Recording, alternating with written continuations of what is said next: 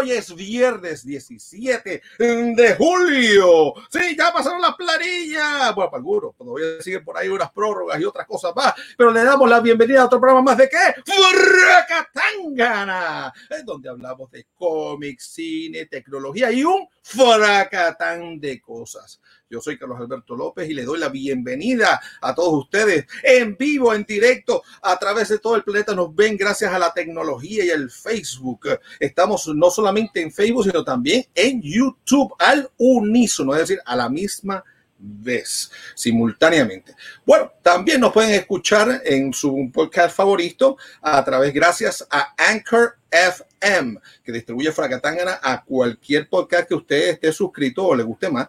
Así que usted puede, mira, puede buscarnos en Spotify, en Google Cast, en Apple Podcast, entre otras aplicaciones de podcast. Así que puede escuchar Fracatangana a través de eso, no importa la hora, el día, el momento, así que no hay excusa para estar conectados con Fracatangana y enterarse de todo lo que está pasando en el mundo del cómic, del cine y de la tecnología y un fracatán de cosas. Bueno, este, así que ya saben, esta semana estamos nada más y nada más celebrando, ven aquí, eh, los 20 años de la película X-Men, así como lo oyen, con Patrick Stewart como el profesor Charles Xavier o Javier, como quiera poner usted, y Hugh Hackman como Wolverine, considerado por muchos como el inicio de la nueva era de películas de superhéroes. Así que también celebramos los 30 años de la película Ghost, los que vieron esa película de Mi Moore Patrick Swayze, eh, ah, y Whoopi Goldberg también está en la película. Si no la vio, tiene, es, si usted es fanático de, la, de cortarse las venas, del amor, el romanticismo, no se la puede perder.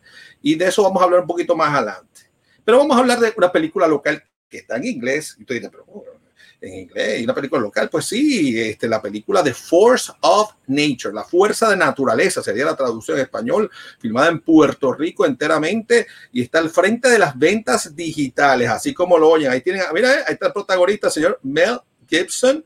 Eh, esto estrenó, esta peliculita estrenó nada más y nada menos que el 30 de junio. Recuerden que estamos todos encerrados y lamentablemente no todas las películas llegan al cine y ahora con la excusa de la pandemia, pues más aún se van en digital.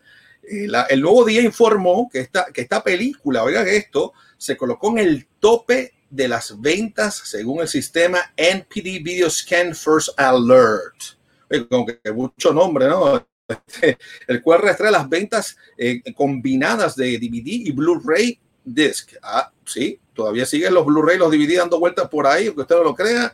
Y hay gente, ahí vieron Banco Popular, ¿no? Que estuvieron pendientes, se dieron cuenta, ¡ay, ay, la saco! Es el Bio San Juan, Sí, Puerto Rico. Es Puerto Rico, ya vete, quite.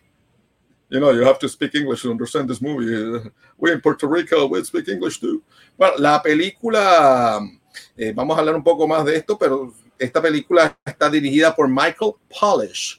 Eh, también quedó número uno en la tabla de alquiler para la semana que terminó, nada más nada menos que el 5 de julio, es decir, el, este fin de semana pasado.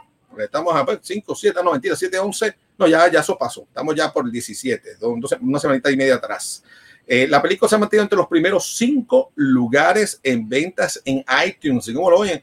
O hay mucho borico por ahí, o el Mel Gibson sigue vendiendo, o algo hay ahí, porque mire, este, esta película trata sobre un robo millonario perpetrado durante el paso de un huracán que, que, devastó, que está devastando a todo Puerto Rico en ese momento, fue fuertemente criticada. Los que tuvieron la oportunidad, y, lo mencionamos en otro programa, hace unos programas atrás de, de Fracatangana, que si usted iba a verlo, el, llama el trailer, ¿no? La, los previews de esta película, la gente escribía por ahí para abajo que se veía bien barata, que esta este Mel Gibson, como que esto, como que aquello, se ve chippy, que se ve esto.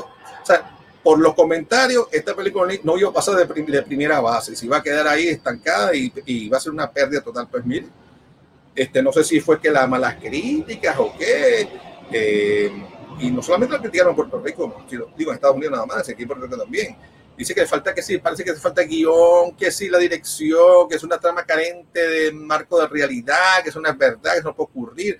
Pero como decía Maripili, la, la, la mala publicidad es la mejor publicidad de todas. la gente dice, ay, eso no es malo. Es como dicen, ah, es un escándalo, una porquería, ahí, ahí sale desnudo fulano, sutano, eh, el chillo de la chilla del otro, ahí rápido todo el mundo va a, a ver el chisme, porque aquí como nadie en Puerto Rico ve la coma, eso, el chisme no vende, así como ya, eso es, eso es un mito, ellos nada más hacen eso por amor al arte. Pero gracias a la crítica de Force of Nature, pues está vendiendo como pan caliente. Está disponible en las plataformas, así como lo hay en plataformas digitales como iTunes y Amazon Prime. Eh, así que ya saben, que no les cuenten. Y bueno, fanáticos, vamos a hablar ahora, también vamos a estar hablando, hoy hay un libro de cuentos de terror, de horror, así que mete miedo, que desde que salió hace cuatro años, en el cuatro añitos salió el libro, se convirtió en un bestseller instantáneo. Ah, cuando usted iba a buscarlo a la librería, este, estaba, mira, sold out, o sea, vendido completamente y cuando traían más, en pocos días se vendía así como pan caliente otra vez. Estamos hablando de No cierre los ojos, cuyos editores Ángel Incian y Melvin Rodríguez están con nosotros esta noche en, en vivo, pero desde Filadelfia. Estamos, yo estoy transmitiendo desde Torrey. El control master de este programa está en Guaynabo y tenemos aquí después averiguamos los otros invitados dónde están, en qué parte de Puerto Rico del mundo están para todos ustedes. Así que por ellos nos vienen a hablar del libro. Eh, no, no vienen a hablar de ese libro, sino que publicaron hace cuatro años, sino vienen a hablarnos de la secuela, No cierre los ojos, dos, publicado a final del 2019. Y nos acompañan, nos acompañarán con nosotros dos de los escritores de, esa, de esos relatos que tienen a los lectores con los pelos de punta. ¿eh? Además conoceremos a los integrantes del grupo musical La Parcha. Oye, tiene un ritmito chévere ahí, que se pegajoso, que lo van a poner usted a bailar y a gozar.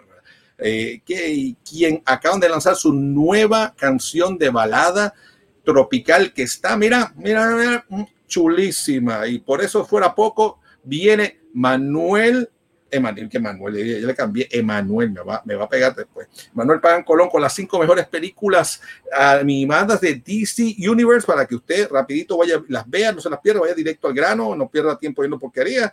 Desde Atorrey también viene María Angeli y nos habla de los cinco artículos que se están vendiendo en la tienda de Toys in the Attic, lo que está así calientito, está yendo como pan caliente. Y también tenemos desde Mayagüez a nuestro amigo allá, Gilberto, eh, que nos va a estar hablando, reseñando de cuáles son los cinco cómics más vendidos en la semana. Así que a veces usted está en, está en la que o usted está más perdido que el disco. Aquí es el momento que usted se entere y se ponga al día. Así que no se vaya nadie, llame a todo, a, llame a la chilla, el novio, el perro, el guardia que está durmiendo en la, caseta, que ahora es el momento que él despierte. ¿Que qué? ¿Qué es lo que iba a decirle? ¡Que Fracatangana ya comenzó! Uh. Suena duro esa alarma. Llegó la hora de Fracatanga. No lo dejes pa' mañana. Entérate hoy de lo que pasa. Con Rafa Serra y Carlos Alberto ha llegado el momento de cómics y cine. Los expertos, ellos cuentan los sucesos. Abundando en el tema, un elenco de primera. Emanuel por aquí llega con lo que a ti te interesa. Suena duro esa alarma. Llegó la hora de Fracatangana. No lo dejes pa' mañana. Entérate hoy de lo que pasa. Fracatangana.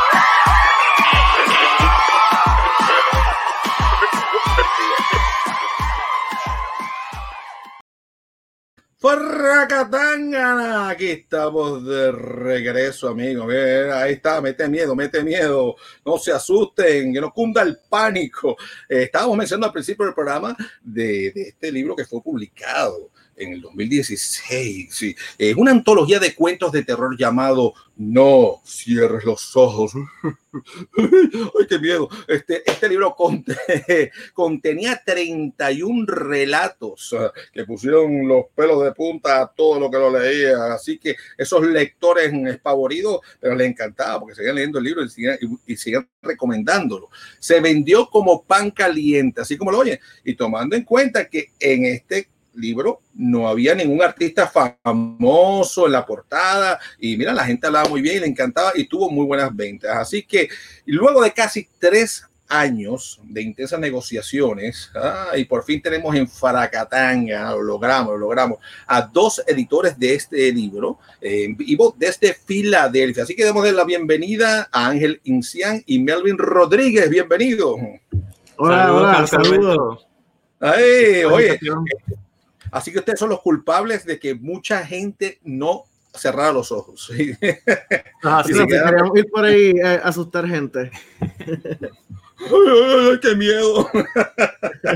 Oye, este también nos va a acompañar, hoy, creo que nos, nos acompañan, nos acompañan Juliana Cruz y, no, y Nomar Nico, ¿no? No sé si están por ahí. Es así. Ah, sí, está, bienvenida, eh, Juliana. Y también tenemos a Nico, está pues, también, eh, no sé si ambos son escritores también de estos cuentos. Primero, ante nada, en Filadelfia, ¿cómo está el COVID por allá? ¿Está tranquilo? ¿Está de locura? ¿Está encerrado? Bueno, esto aquí había como que se había detenido, no, había bajado, no habían bajado los casos, pero ahora otra vez están empezando a arrancar, así como en Puerto Rico. Ay, mamá, para que no cierren los ojos. Sí, y para que no abras la boca tampoco. Oye, pero vamos, vamos a ver, primero vamos a, yo sé que ustedes vienen hoy a hablar del segundo libro, pero me gustaría que primero hablasen del primer libro. ¿De dónde surge la idea de hacer una antología de cuentos de horror? ¿Tiene algo que ver con Edgar Allan Poe por ahí? ¿Cómo fue el mambo? Bueno, yo siempre he sido bien fan de, del género eh, y de Poe y, y, de Stephen King. Entonces, este, para ese tiempo, bueno, para el tiempo que yo estaba en la universidad, este, hacía ya como para 2011, yo quería hacer este mismo concepto, pero en versión de cine, porque yo estaba un poquito envuelto en el cine en ese tiempo, pero pues no tenía el budget para producir este, ¿verdad? Una serie así de, de, de shorts de horror. Y entonces, pues años después, este, en medio de un taller de cuentos, se me ocurrió la idea y dije, bueno, porque no, una historia es una historia, no importa dónde uno la cuente. Eh, ¿Por qué no lo hacemos este con, con libros? Y entonces empezamos a, a, a, tirar la convocatoria y, y, recibimos mucha, mucha participación y de ahí pues lo demás es historia. Qué bien. Oye, en el libro, sé que hay 31 cuentos, pero son 31 autores o son menos o hay unos cuentos con, con más de un autor. Cuéntanos un poquito. Bueno, son 31 cuentos de 24 autores distintos. Eh, algunos de los autores que participaron eh, colaboraron con más de un cuento. Y este, como estábamos publicando el libro para octubre, eso fue como que perfecto porque pues en octubre hay 31 días, así que un, cuento de horror para cada día de octubre, así que así lo, lo, lo, tiramos.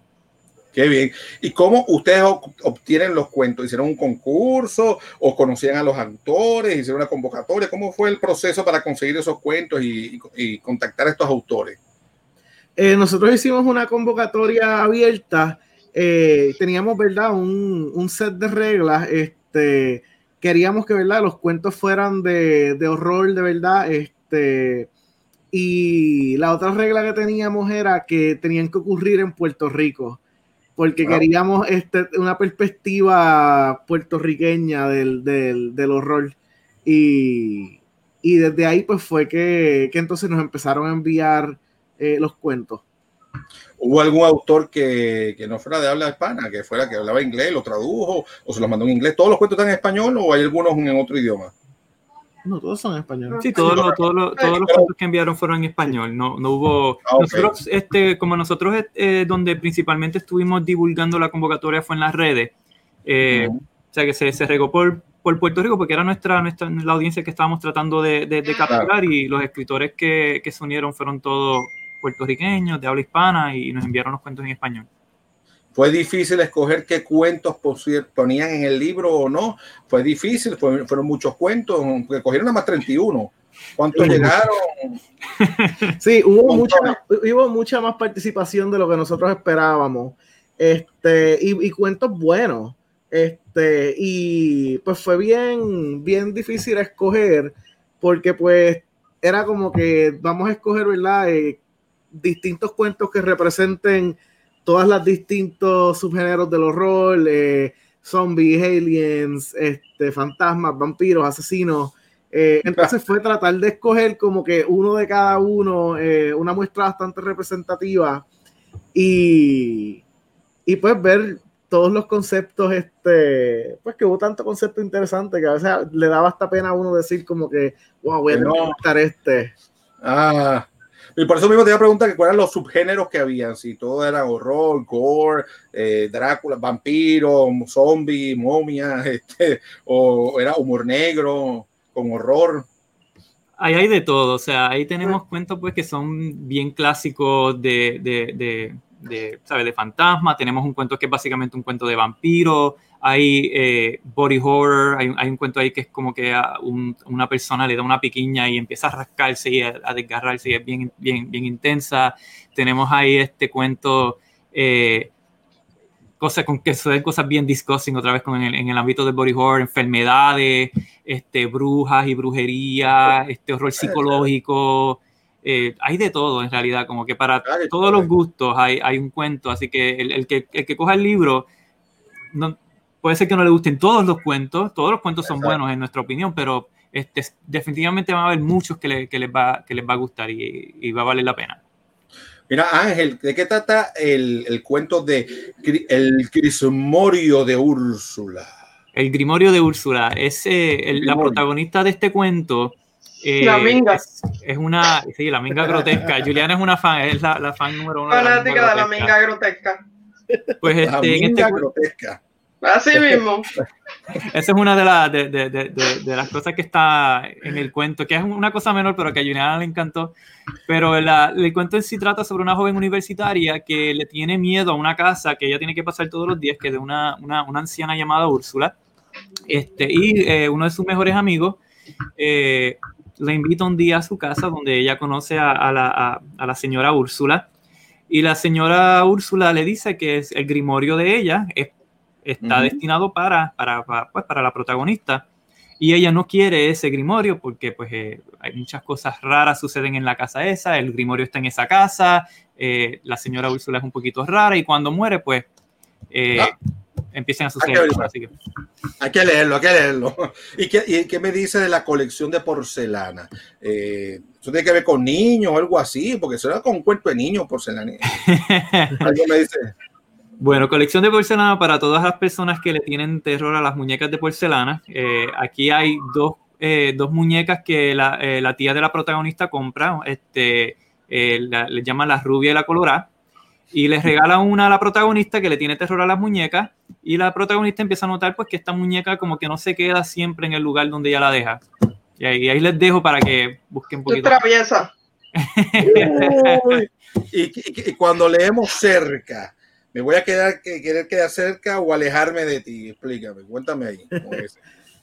bueno, en cerca, eh, el protagonista eh, ve este set de luces por la ventana una noche eh, y de momento como que él, él, él despierta medio extraño, como que está otra vez este donde mismo, donde mismo había estado antes de, de moverse a mirar las luces eh, y desde entonces, desde ahí, él empieza a notar como que muchas cosas extrañas pasando con su cuerpo eh, y empieza a tener estos sueños extraños que le empiezan a hacer dudar que él quizá haya sido raptado por, por entes que no son de este planeta. Ay, mamá. ¿Y, y qué me dice bebé? Porque ese, ese sí, ese, ese, también está medio raro. Bebé suena como cosa también de niño, así, como bebé, ñe, ñe, ñe. ¿Qué pasó ahí? Sí. Este, o sea, bebé está como extraño, está como que saliéndose de allí o un fantasma, no entiendo. bebé de esta, ¿verdad? esta pareja que tienen eh, un bebé se mudan a una casa nueva este, que previamente había estado abandonada y entonces pues empiezan a sentir como que estas presencias raras que se caminan en el cuarto del bebé y que a veces como que el, el bebé amanece del lado, de otro lado de donde lo habían, como lo habían dejado durmiendo, las cosas aparecen movidas de sitio. Y bueno, y Juliana, Juliana, cuéntanos un poco eso de tus cuatro casas. No son para toda la familia, ¿verdad? Cuatro casas. No son para la familia, definitivamente. Este es un individuo que se puso a rebuscar en la basura ajena, por decirlo así, y se encuentra con un secreto que tiene que ver con la casa en la que recién se mudó y no es nada de agradable. Así que, bueno, dicen si que quieren saber, tienen que leerlo, claro, el que busca encuentra. aunque sean pesares. Yo espero que no sea, eh, bueno, la curiosidad mató al gato también. Algo, más, más o menos, sí, porque a veces hay cosas que no debemos encontrar. Oye, pero por, el, por, la, por la imagen que yo vi ahí, ese, ese hombre lo que necesita es ir al dentista. Lo que pasa es que él no la pasó bien. El, no, ya veo. Definitivamente. Este, yo creo que esa fue una foto que le sacaron a él cuando fue a ver el, el urólogo en la prueba de la próstata. Pero esto después hablamos después de eso. ese tema es delicado, ese tema es delicado. Yo creo que Pero cuando... sí, dime, dime. Cuando lo lean van a entender la imagen. ok. Así mismo, es la misma foto. porque viene, o sea, la toma como que viene de arriba. ¡ah! La mejor imitación que he visto hasta el día de hoy.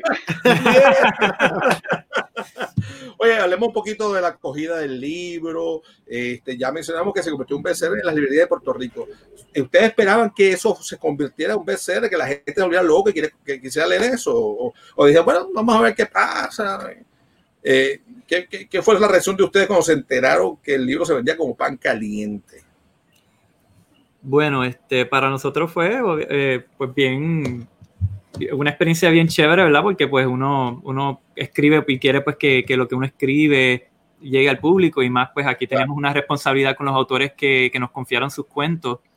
Eh, y pues no, no, necesariamente nos sorprendió, pero eh, porque pues sabíamos que en Puerto Rico había como que ese espacio, había esa, ese interés de la literatura del horror y este, creo que este, la acogida como que no, no, no, no nos validó eso y, y este, el, mucho trabajo que, que, que, le pusimos, ¿verdad? Este, valió, valió la pena definitivamente.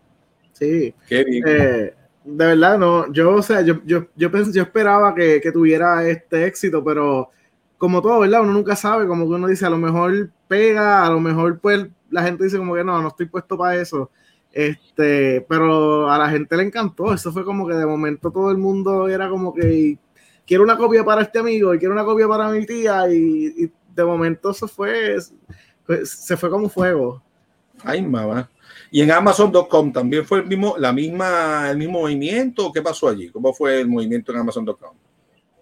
Sí, también este, hubo mucho, mucho movimiento en Amazon, en las tiendas, este, se estaba, se, se estuvo buscando mucho. También visitamos muchas escuelas, este, eh, y los chamaquitos estaban súper interesados. De momento yo estaba teniendo que explicarle como que todas las apariciones sobrenaturales, porque de momento se creían que yo era Andrew Álvarez y era como que, ah, mira, en, la casa de mi papá decían que las cortinas se movían, este, tú, ¿qué es esto? Y yo como que, yo escribo cuentos de horror, yo no, sé. Este, yo no soy parapsicólogo.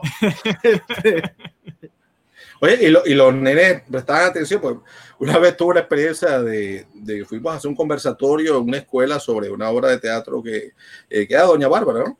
Y los nenes, eh, algunos estaban atentos y otros estaban en la, en la laguna de Nagencia y habían visto la obra. No sé si hay, con ustedes entonces estaban así pendientes, porque como que esta juventud como medio extraña ahora, como que cada quien anda en sus celulares metidos, eh, yo qué sé, empezando en pajaritos pero parece que ustedes los, los agarraron ahí con, el, con los cuentos.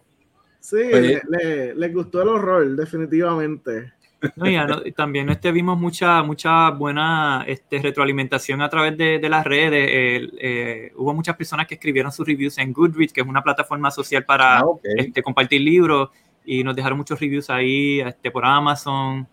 Eh, y, fue bien agradable este, eh, recibir la retroalimentación y, todo el mundo nos hablaba de diferentes cuentos que les había encantado, así que nosotros cada vez que eh, nos decían que mira, tal cuento fue mi favorito, íbamos y le contábamos el chisme al autor para que se sintieran, tú sabes, que, que, que, pues el, el cuento que, que, habían aportado estaba llegando. pero ¿verdad? Juliana está muy contenta. ¿Qué te decía tu familia cuando dieron eso? ¿Sabían de tus cuentos de horror o cuando dieron eso? Tú escribes estas cosas. O tú escribiste sobre nuestra, nuestra familia está aquí escrita, ¿por qué te pusiste nuestra vida aquí? Bueno, ellos sabían que yo tenía problemas, pero no tanto. No, pero sí, eh, me apoyaron muchísimo y, y, bueno, imagínate, se pusieron bien contentos.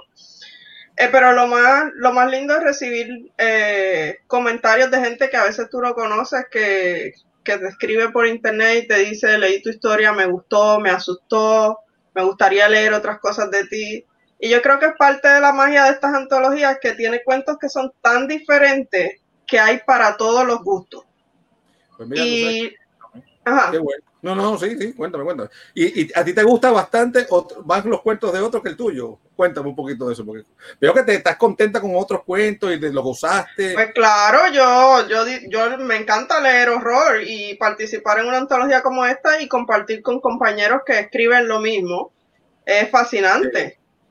¿Cómo, cómo, cómo fue eso? Porque me imagino que la mayoría de las personas que estaban en el libro, tú no los conocías de anterioridad, sino te vienes a entrar a conocerlos a ellos leyendo el libro o cuando se hace el proyecto. Eh, ah, ¿Cómo fue esa, cómo fue esa, esa comunicación y, y, conocer a esta gente que estaba en, la misma página que tú, vamos a ponerlo así? Bien interesante porque yo, pues no, antes de estas oportunidades no, no me desenvolvía en el mundo del libro, o sea, no conocía mucha gente que estuviese en este mundo. Al único que conocía con anterioridad era Melvin, que tomamos unas clases de cine hace muchos años, creo que en el 2006, 2007, ¿verdad que sí? Dos o tres añitos allá atrás. Eh, pero ha sido bien una experiencia bonita porque aparte de leer muchos escritores que no sabía que existían, porque parte de este proyecto me abrió los ojos a, conocer a otros escritores. Irónicamente. Sí, es. me abrió los ojos. Me abrió los ojos. Sí. Eh, pero ha sido una experiencia de, de, crecimiento, he aprendido muchísimo de ellos, he ganado amigos, que yo creo que es lo más importante. Y me ha hecho atreverme a escribir más, que antes lo hacía como un ejercicio más personal, y a compartir mis historias. Y en algún momento dado tú te sentiste de que tú, antes de que sea el libro, que mm. tus historias no eran lo suficientemente buenas para, para un libro o para que la gente se las disfrutara. Tú pensabas que era, bueno, te lo escribo allí. O tuviste en un momento dado de tu vida algún tipo de feedback, o sea, de profesores, compañeros, colegas, de, de personas que estuvieran en el género. O, o, tú pensabas, bueno, yo escribo esto, pero ah, esto capaz que es para mí nada más. Esto no va para ningún lado. Bueno, pocos años antes de, empezar a compartir y de atreverme a participar en varias convocatorias, sí había recibido feedback positivo, pero la mayoría de, mis de las cosas que escribía eran para mí. Y, y sí, no, no sentía que quizás alguien más quisiera leerlo. De hecho, eh, muchas cosas que, que comparto y me dicen, mira, eso está bien bueno, eso está creepy a veces yo misma soy muy autocrítica y digo, a lo mejor no está tan bueno. Yo creo que muchos escritores tienen ese mismo problema y viene alguien más y lo lee y dice, ah, no, está genial o me gusta mucho. Porque el material es, es según lo, lo vea el lector y según lo que tú le puedas comunicar al lector. Así que lo que es un cuento excelente para una persona, a lo mejor no es tan bueno para otra. Eso es relativo. Sí, exacto, relativo los gustos, ¿no? Entre, entre gustos y colores, no han escrito los autores, o sea que sobre gusto y colores, o sea que hay, no todo el mundo le gusta lo mismo, no todo el mundo aprecia lo mismo, y posiblemente para alguien que si, te das con las personas que le gusta ese género, pues te van a estar encantados y otra gente que posiblemente le gusta como más sencillo dice, ay, ay esto, esto está bien feo, todo es muy, muy satánico, yo qué sé.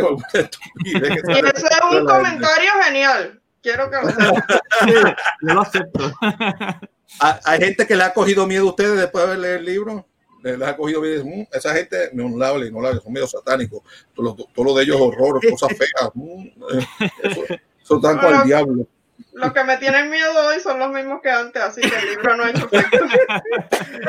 yo, creo que más, yo creo que más que nada, eh, sí, pues lo, lo, que te contaba de, de, de, de, que la gente a veces piensa que pues que de momento yo, nosotros tenemos un conocimiento súper grande en, en, todas estas cuestiones este, eh, de espíritus y fantasmas. Eh, y sí, también de estas experiencias raras que uno vive cuando uno publica este tipo de libros, este, sí también tuve una persona que se acercó a mí y me dijo, yo no soy de aquí. Y yo le dije como que, ah, sí, eh, yo tampoco, yo estábamos en San Juan y dije, yo tampoco, yo soy de Salinas. Y me dijo, no, no, no, yo no, no me estoy refiriendo de, de este pueblo, sino de este planeta. Eh, ah. y entonces yo digo, normal. Oh, dice, yo soy viajero. Y yo soy un viajero. Y yo como que, oh, ok, cool. Este, yo, bueno, yo escribo que un cuento extraterrestre. Yo reptiliano. Sí, Está representado en el libro, así que. Mira, es interesante, estamos teniendo muchos comentarios en la página de Facebook, eh, donde Jorge de Suba está ahí contento con ustedes, loco con el fanático de ustedes. Eh, por otro lado, sale Johanna Lama, le está, se está gozando el programa. Tenemos por aquí el diseño, dice que está a otro nivel, que eso mismo iba a hablar ahora. Eh, además de los cuentos del libro, sí, es una obra de arte con texto blanco sobre páginas negras, ¿no? Ilustraciones tipo póster de películas de horror clásicas por el ilustrador, eh, editor y cofundador que de Acon, Melvin Rodríguez Rodríguez y fotografía macabra de los autores por el, editor y cofundador Ángel Rivera. Oye, este, estuvimos viendo varias, eh, varias de las portadas por allí que están interesantísimas, ¿no? Eh, ¿Nos puede hablar un poco del proceso creativo de, las portadas? ¿Algunos, eh, sí? Sí, este, como, pues, como el origen de, del libro, de la idea del libro fue este, desde el mundo del cine, eh, yo dije, pues, quiero por lo menos preservar algo de eso en los posters. Eh, y como mucha gente a veces este, tiene más experiencia viendo películas de horror que, que leyendo libros de horror, yo dije, quiero, ¿verdad? Que la gente cuando vea eh, la ilustración sienta como que, ok, esto es más o menos, va por esta línea. Este, y entonces fui trabajando los posters de, de, esa manera, este, y fue, fue súper divertido interpretar eh, las historias eh, y darle ¿verdad? Eso, esos giros, como por ejemplo el del Grimorio de Úrsula, que tú ves la sombra, pero el cuerpo no está en, en, en la mecedora. Eh, fue, fue, fue, un proceso bien. Era familiar. Oye, este, por cierto, Jorge de Jesús todavía tiene, tiene ahí la, la, la, roncha de que no lo dejaron dormir, que no durmió bien. es culpa de ustedes. Había mencionado Acon. ¿No puedo hablar qué es Acon? Acon, pues somos nosotros, este, es verdad, nuestro el, nombre ¿verdad? del dúo que, que, formamos este, para publicar y promover libros eh, en los géneros de la ciencia ficción, el horror y la fantasía. Qué bien. Oye, este, eh, el libro, por, para los que están interesados, el libro ya está, está disponible en las librerías, además de Amazon, en las librerías del mundo, en Puerto Rico, en Estados Unidos, ¿dónde lo consiguen? Sí, hay este, copias en diversas librerías en Puerto Rico, creo que este, tienen en Librería Mágica, en The Bookmark, este, de, en la librería la esquinita todavía deben tener copias también de, de No cierre los 1 y 2. Eh, también este, para todos los que nos están viendo tenemos una promoción especial de Fracatangana eh, si van a nuestro website, que lo acabamos de estrenar, un website completamente nuevo, si van a nuestro website pueden comprar una copia de No Cierre los Dos a descuento usando el promo code Fracatangana. Así que... ¡Yes! Libro6.com. Libro6.com. oh, perfecto. Ahora, vamos a hablar del segundo libro, que la gente está pendiente. ¿Qué, ¿Qué pasa en el segundo? ¿Cuándo comenzaron a trabajar este segundo libro? Cuéntanos un poco. Pues el segundo libro lo comenzamos a trabajar, eh, yo creo que a finales, como para, hicimos la convocatoria en octubre de 2018. en, octubre de 2018 hicimos la convocatoria. Este, ya habían pasado un tiempo desde que habíamos este, eh, lanzado la convocatoria de la primera. Este, y pues decidimos que había tanto, tanto que contar y había tanto entusiasmo eh, que debíamos entonces tirar otra convocatoria. Este, de hecho, Numal era uno de los que estaba detrás de nosotros. Mira, ¿cuándo van a hacer otra? ¿Y cuándo van a hacer otra? Este, pues finalmente en 2018 decidimos tirar otra convocatoria y este, eh, lo demás es historia. Entonces, ¿cuántos cuentos tiene esta antología? Esta, esta tiene 10 15 cuentos, 15 cuentos. Eh, ¿Y cuántos autores? 12, 13 autores, 13 autores. Ahora vamos, a darle el break a Nico, que es, él sí está en este libro. El primero no estaba, pero está en el segundo. Pero para el segundo, ahí sí te dieron Te Toca. Y escribiste un cuento con ese mismo título. Hablamos de Te Toca. Cuéntanos, Nico. Sí, buenas noches. Eh, el cuento trata sobre dos hermanas que, que residen en una casa funeraria con su padre, que les sirve de residencia también. Y un juego que ellas desarrollan eh, con los cadáveres que pasan por el proceso, por la casa funeraria, un juego que ellas desarrollan a través de los años entre ellas. Yo vengo. lo que me gusta de Nico que él está así entre la oscuridad ahí y habla con esa voz ahí para que ya me lo vendió ya me lo vendió sí, él, está full en él ambientado total y, y, eso tiene algo que ver con, con cuentos que te hicieron o algo de tus vivencias del pasado de esta vida o otra vida. No este afortunadamente no. Pero este todo lo que ha sido temas este, que tenga que ver con,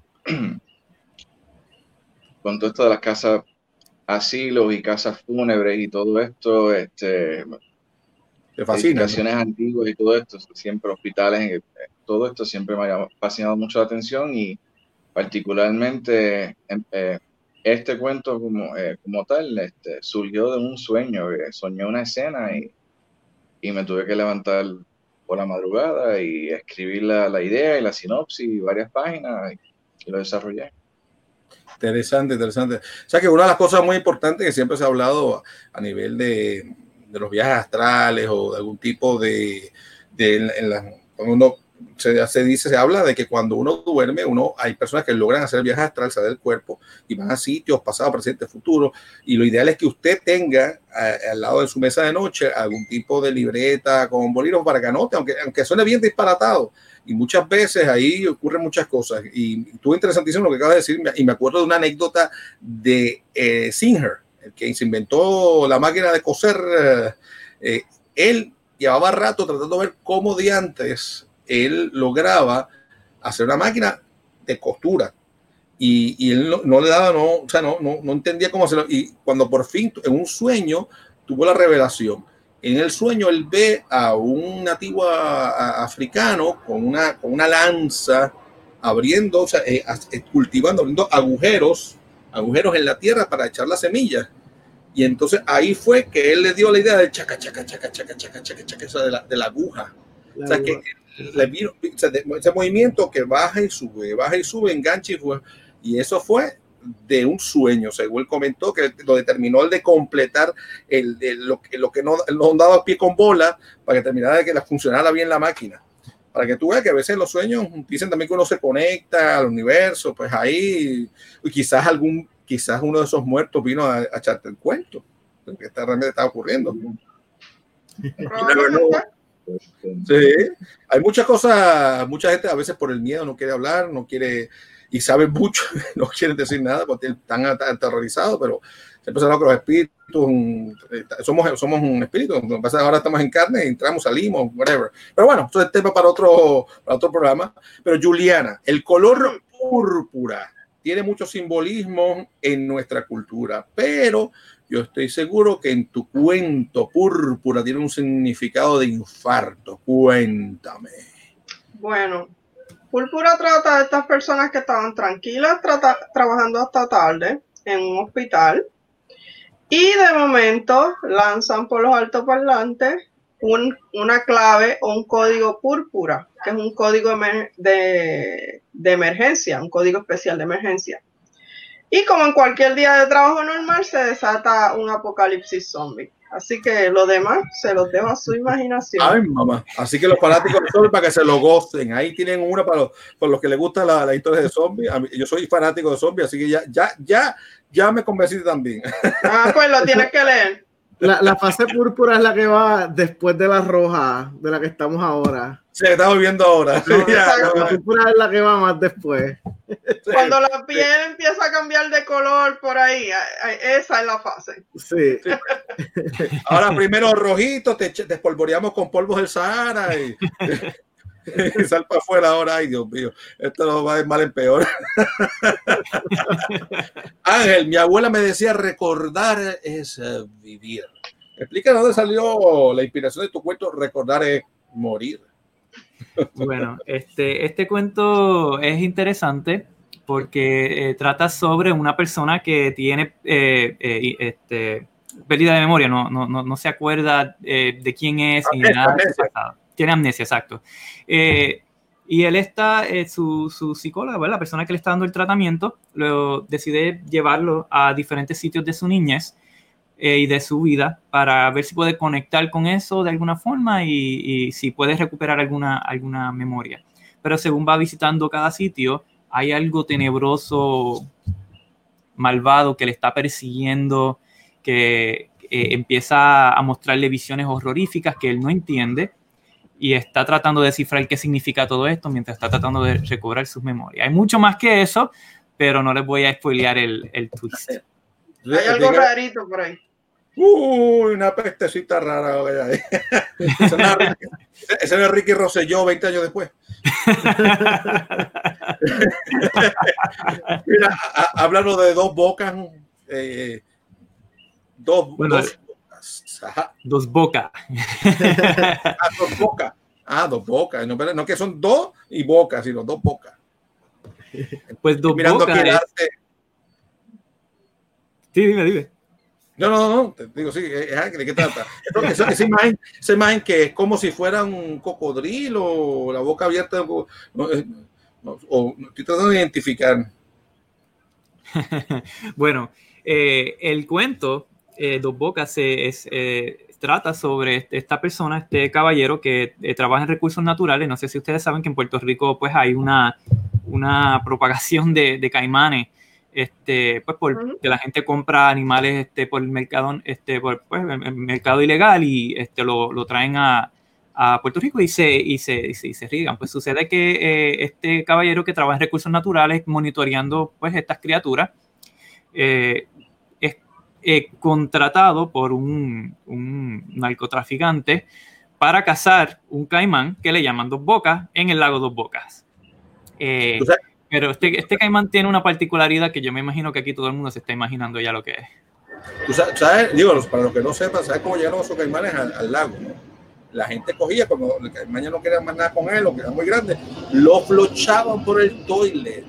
por la cañería, y no sé, claro, se iba, iba nadando por ahí, hasta que llegaba allá al lago. Así fue que llegaron esos caimanes ahí, la mayoría, según, por el toilet lo, bajaban, lo flochaban, como que dice. Ay, mamá, está interesante. Oye, que por cierto, hay muchos cuentos de, reales, ¿no? De diferentes narcotraficantes que han tenido animales exóticos, así como leones, caimanes. Este. Caimanes, mucho. Los, hipopótamos de Pablo Escobar que están todavía eh, dando tumbos en Colombia.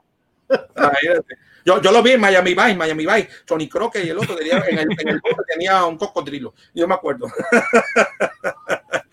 Oye, este, también tengo por aquí, eh, eh, Melvin, me dice que tú ves gentes en las paredes, ¿sabes? Yo, estoy pintado en la pared. Eso, tiene que ver con eso.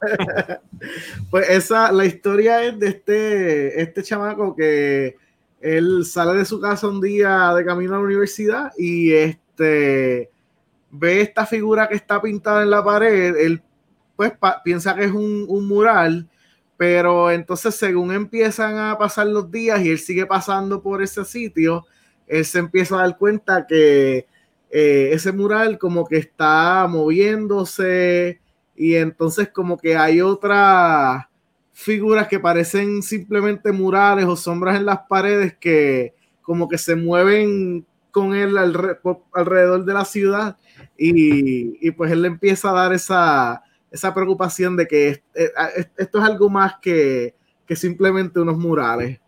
Ay, mamá. Cualquier parecido con cualquier dependencia del gobierno de Puerto Rico, alguna oficina que, los empleados están pintados en la pared, no tiene nada que ver con eso, así que no, no, te emociones. La, diferencia es que aquí los que están pintados en la pared hacen, hacen, hacen cosas. Hacen algo. hacen algo. Aunque, aunque sea, aunque sea. Ay, ay, ay. ¿Y cuáles son los otros cuentos de no cierres los ojos? ¿Qué más hay por ahí?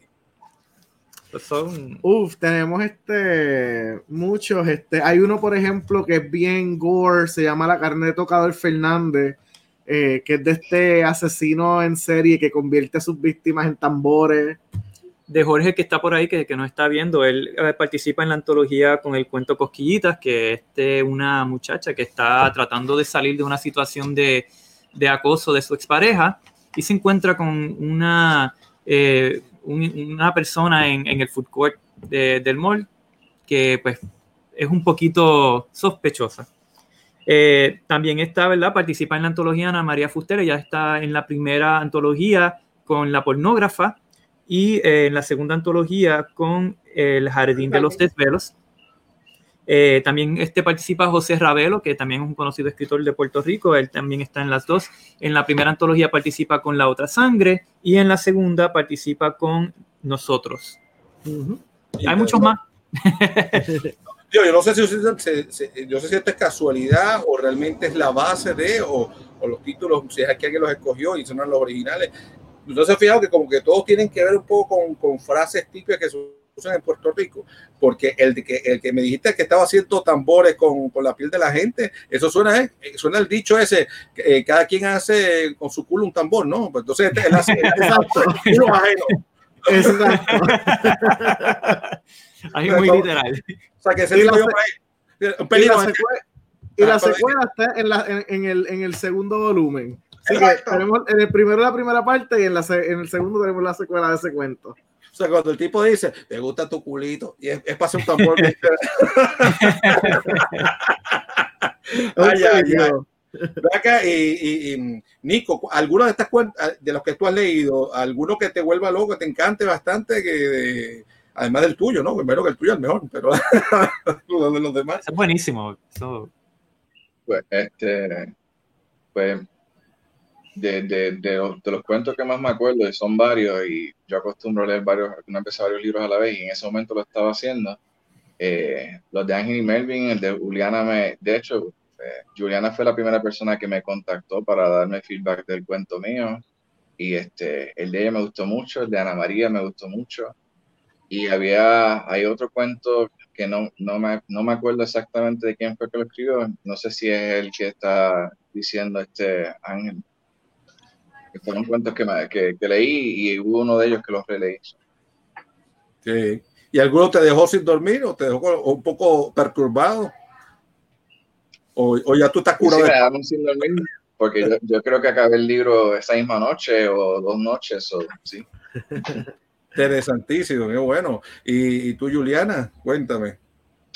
Bueno, yo tengo varios favoritos, pero es difícil escoger entre tantos cuentos buenos. pero voy a ser sincera, de la primera antología, Ángel sabe que el grimorio de Úrsula con la minga grotesca, eso es otra cosa para mí.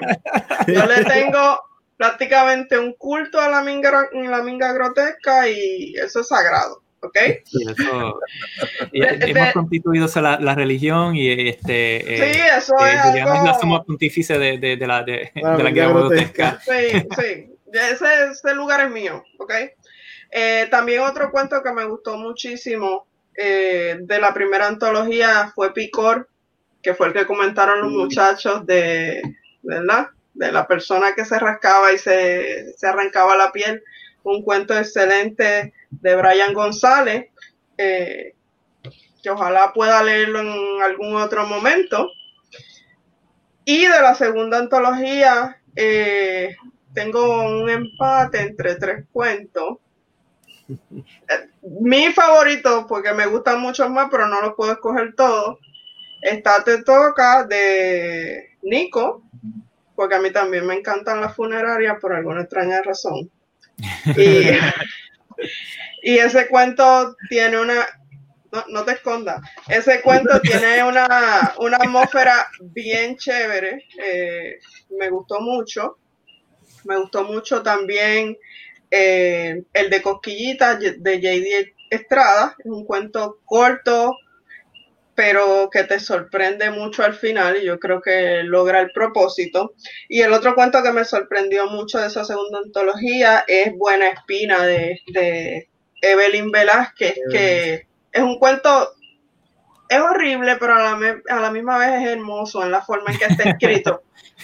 es, es extraño. Así que esos son mis favoritos de ambas antologías. Podría hablar un montón más de otros cuentos que me gustaron, porque yo creo que cada autor puso eh, creatividad y puso su, como quien dice, su, su, sazón, su toque ahí. Yo creo que no hay uno que, uno que yo pueda decir no me gustó, pero esos son los que más llevo conmigo, como quien dice, los que más recuerdo de ambas colecciones. Con eso de el más horroroso y más hermoso a la vez, me, me hiciste acordar a, Frankenstein de Mary, Shelley, donde cuando que el, el, el, monstruo, la cosa. Es, es grotesco por fuera y feo, es el que tiene los mejores sentimientos, el más humano, el, el más buena gente de todo lo que está en el cuento. Y eso, eso es una dicotomía que está muy buena. Y, y- y yo creo que esa es una manera buena de explicar lo que posiblemente está de lo horroroso y, y hermoso a la vez. Y, y yo imagino, Los, chicos, los chicos que han leído el cuento saben, saben el, el feeling Sí, al que me refiero. Sí, entonces, usted, o sea, que entonces hay mucha gente que cuando le dicen, lo invitan a un velorio o le da miedo o se emocionan porque van a, a- van a cachetear el chocolate y galletas, pero usted cuando le dice, mira, mano, me un velorio para allá, vamos a-", usted hace- Seguro el evento del año. No, no me, espera, déjame aclarar, déjame aclarar. Eh, obviamente, cuando invitan a uno a un velorio es porque alguien que uno conoce pues falleció y nunca es algo emocionante ni, ni divertido, pero hay una, una atmósfera muy especial en estos sitios eh, que pueden dar miedo por momentos, pero a la misma vez te, te generan una paz bastante extraña. Y son cosas, qué sé yo, los gustos de los que hablamos ahorita son cosas que siempre me han llamado la atención. Ese tipo de sitios, así como describió Nico, que a él también le pasa. Eh, y son cosas que uno disfruta, pero con un respeto y una seriedad dentro de lo que significa estar en un lugar como ese. No, y también, claro, también la cultura, ¿no? En, en nuestra Claro. cultura, una cosa de cosa o de paz. En cambio, bueno, lo que hemos visto últimamente, que lo han puesto como relajo, pero para ejemplo, los africanos, el evento donde ellos eh, botan la casa por la ventana es cuando la gente se muere. Y es por eso que está, hemos visto estas imágenes de estos caballeros así bien vestidos que parecen como una Bailando. bailando con el, con el, con el ataúd, porque eso es una actividad de gozo, de disfrute, de que, bueno, la- su familiar pues pasó al otro mundo, va a estar más que tranquilo, más chévere, y se gastan, pero señores, un billetal, o sea, que esos nenes no son baratos, además que son una comelata ahí, es un, es party, es como si fuera el quinceañero, eh, la boda, pues, ellos no gastan chavos en eso, ellos lo gastan es por, por la muerte. Y es interesante, Claro. la gente, o sea, diferentes culturas ven ese evento de una manera diferente, o el velorio, hay gente que hace unas fiestas de, de celebración de la vida de la persona, en cambio aquí todo, ¡ay, murió! Tragedia. Y no, y- y- igual acá también, este, algo que es bien puertorriqueño es la cuestión esta de casi man- mandar al muerto a- al entierro casi como, como, como era en vida, como que si la persona tocaba una guitarra, pues ponle una guitarra en, en, en el ataúd. Es, es casi algo como los egipcios, como Mm. que casi como si pensáramos que la persona va a llevarse eso, este, ¿verdad? Eh, al, al, próximo plano. Y en Puerto Rico también los funerales son casi reuniones slash fiestas familiares, porque tú ves a todo el mundo que, a- hasta la tía que tú no sabías que era tu tía, y todo el mundo se saluda, se da besos. Muchachos, tenemos que vernos en otros momentos que no sean estos tan malos, pero al final siempre se ven en el próximo velorio. Así que son actividades bien extrañas, dolorosas, pero interesantes a la misma vez. So, Bueno, y hay que aprovechar los que coleccionamos chistes para co- recolectar todos los chistes nuevos que, que no Claro. chistes y chismes. También. Que a veces los chistes para hacer un chiste. Pero bueno, el libro ¿cuándo salió? La, el- la segunda antología. Ya salió ya, ¿no? En- a finales de año. Sí. Sí, salió este en, en septiembre del 2019. Este, siempre, siempre que tenemos una antología de horror, siempre va a salir este, para el tiempo de Halloween o justo antes, así que eso, ese es usualmente el, el- el- ¿Y, y cómo, ¿Y cómo ha sido la venta? Más ahora con la pandemia, el revolú, ¿se ha, ha- se ha podido vender? Este, la, ¿Han podido promover? ¿Cómo ha ido la cosa? Eh, sí, se- eh, ha sido un poquito distinto esta ocasión. Este, ha sido exitosa, claro. eh, pero cu- cuando nosotros sacamos No cierre los ojos uno, todavía estábamos viviendo en Puerto Rico. Y este, pues nosotros pues podíamos ir a todos lados a promoverla y hacer esto y hacer lo otro. Pues estando acá y con los trabajos que tenemos, pues, ha, ha sido un, un reto. Nos hemos pues tenido que depender más que nada de las redes y promoción este, virtual. Eh, pero dentro de todo eso, sí, sí, ha, sido, ha seguido teniendo éxito. Obviamente la pandemia pues aguanta un chiquitín el aspecto de, pues, de, de que la gente no va a las librerías, pero por otra parte está también el asunto de que la gente está buscando con qué entretenerse, se cansan de Netflix, se cansan de, de, de, de- de estar eh, bajando Sí. videos y pues, buscan eh, entretenimiento en los libros, como sucedió en, en- en- después del huracán María, la gente, lo- lo- los mercados de los libros empezaron a, a crecer mucho Qué porque bueno. no había electricidad en Puerto Rico y la gente empezó a leer mucho. Sí. Mira, ajá. me dicen por ahí, escri- nos escribe José Arravelo, eh, a Melvin Ángel le pregunta, ¿Cuándo sale una de fantasía? O sea, una, una historia de fantasía. Bueno, todavía estamos, este, ¿verdad? Eh, planificando algunos proyectos este, futuros. Eh, ya para 2021 viene un, una publicación de, de, fantasía. No va a ser una antología, eh, pero si viene una, una publicación de, de fantasía. Este, y ya luego vamos a estar trabajando este, otros proyectos así eh, grandes de, de antología. Lo que pasa es que pues todas estas situaciones pues en cierta medida como que han nos han alentado el paso un poquito, este, pero ya estamos de nuevo empezando a, a, a tomar el paso. Pues mira, es importante, ah, sigo viendo los comentarios y tenemos en línea también, está viendo los David Ponte Pagán y también nuestro fracanático, eh, mejor dicho, fracadicto, porque él es adicto a fracatán. ¿eh? no, Pietri, ambos son, eh, uno produce, el otro dirige y también produce. Eh, ¿Ustedes en algún momento dado les han propuesto o han pensado ustedes hacer algún tipo de animaciones basadas en los cuentos o a llevarlos al cine o a la televisión?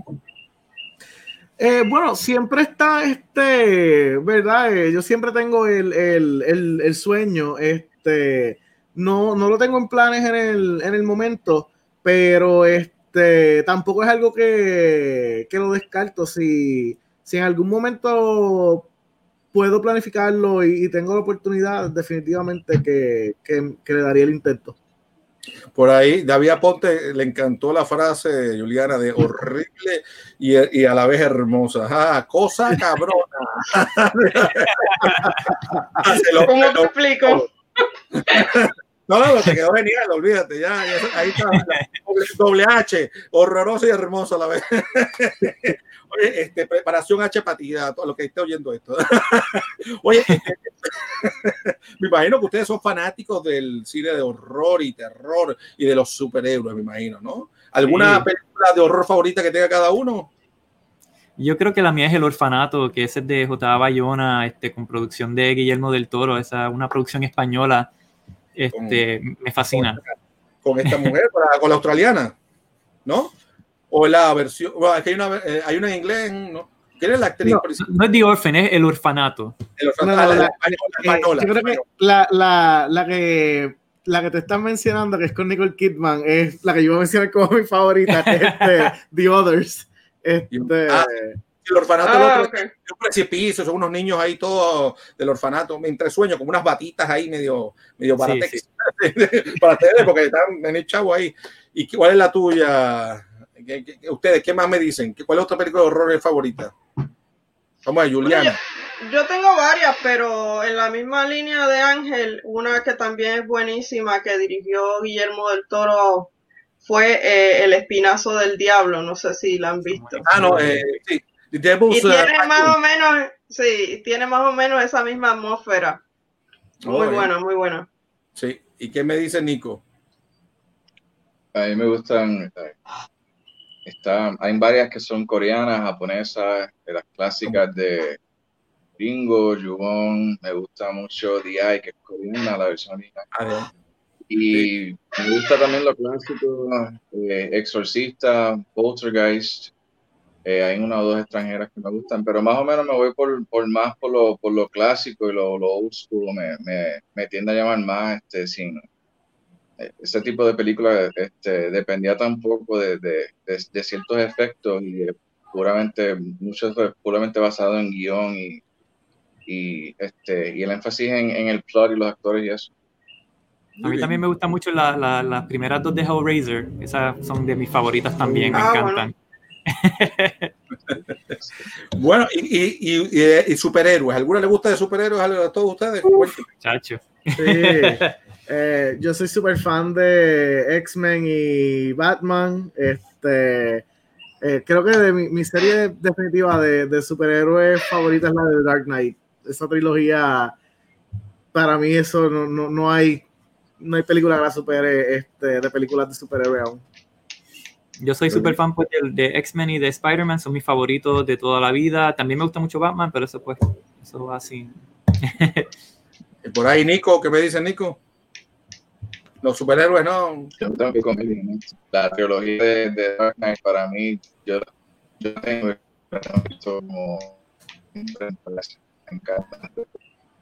Muy bien. ¿Y Juliana qué me dice por allá? Pues mira, ustedes me van a matar, pero honestamente, yo tengo fanáticos de superhéroes aquí en la casa, pero yo de superhéroes sé muy poco. Yo me dejo educar por ustedes, ¿ok?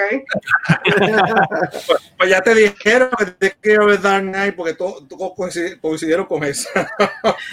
pero bueno, hoy vamos pero no se, no se vayan muy lejos porque hoy vamos a estar hablando de X-Men y que cumplió 20 años ah, desde su estreno película y no y no se vaya porque después vamos a ver si hablamos un poco de estas películas además de también de la película Ghost y, a ver si ustedes la vieron eh, de todo un poquito. Pero ahora vamos a irnos con Emanuel Pagan Colón que nos da mira los tres top five de las películas animadas de DC Universe. Adelante señor director.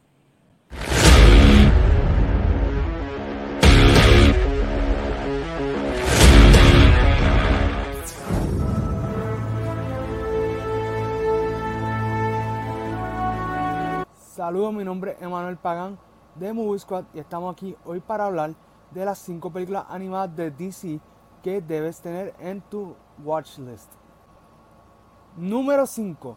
Justice League The Flashpoint Paradox. Esta película ya la hemos mencionado varias veces. ¿Por qué? Porque ya se ha, sido adaptada a televisión y no tan solo eso, también será adaptada al cine en la pantalla grande para el año 2022. Esta película realmente tiene una de las historias más interesantes de el superhéroe Flash y cómo sus poderes afectan el resto del universo. Número 4. Justice League Doom.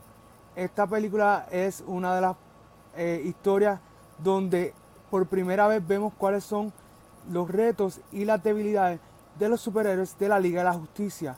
Y para realmente mostrar cuáles son sus debilidades, Vandal Savage eh, se roba los planes que tiene Batman en su computadora y pone a prueba a cada uno de los superhéroes de la Liga de la Justicia.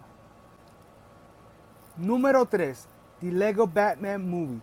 Esta película es una de mis favoritas ya que eh, incorpora los elementos que hacen a Batman uno de los mejores superhéroes de DC. Así que el director de esta película hizo un trabajo espectacular en hacer contenido que fuera suficientemente eh, bueno para que pudiera disfrutar tanto la persona que es fanática de DC como la que no es fanática. ¿Y cómo hizo esto? Batman, what are you doing? I'm Batman. Ing. I'm Batman. I'm awesome. I got a nine pack. I'm awesome. Bueno, hizo una película en la que básicamente hace referencia a todo lo que ha pasado con el universo de DC hasta el momento de la creación de esta película. Y de verdad que la hizo de una forma muy jocosa. Incluso trajo algunos puntos de las dinámicas de las relaciones que tenía Batman con muchos de los personajes en esta película de una forma nueva y refrescante. Número 2. Justice League Dark. Esta película no solamente tiene una eh, clasificación R, sino que su contenido es completamente distinto a lo que están acostumbrados a ver en el universo de DC. Por ejemplo, el título Dark hace referencia a que los personajes van a tener eh, propiedades sobrenaturales y que a pesar de que la Liga de la Justicia es bastante fuerte, van a tener que reclutar un grupo de personas con habilidades en magia y artes oscuras para poder defender el universo de estos nuevos ataques. Número 1. Batman The Killing Joke. Esta película fue adaptada en el 2016.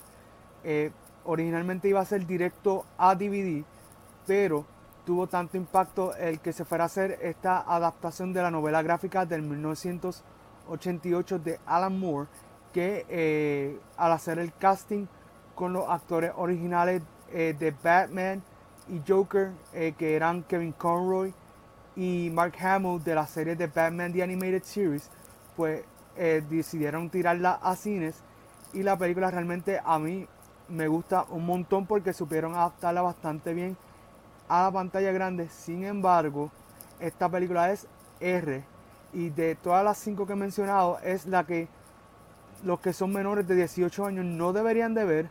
Tiene un alto contenido gráfico y violento. Así que si la van a ver, Por favor, tengan eso en mente, no la vean con menores.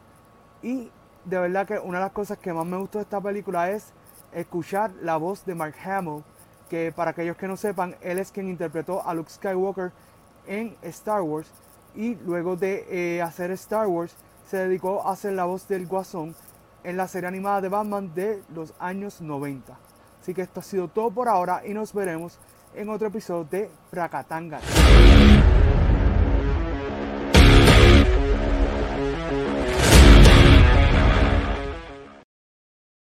Gracias, gracias, hermano. Oye, interesantísimo. Y qué bueno saber que hay unas películas de esas que muchas veces la gente cree como es muñequito, es para nenes, pero muy bueno que diste la advertencia para que algunas películas no vean menores. Y me llamó la atención, son R, rated R. Yo sé que hay muchas mangas por ahí un poco fuertes, pero yo sabía que había cosas de Bahama y demás así fuertecitas. Así que ya tienen ahí la guía, las cinco películas, que no se las pierdan y no se las cuenten.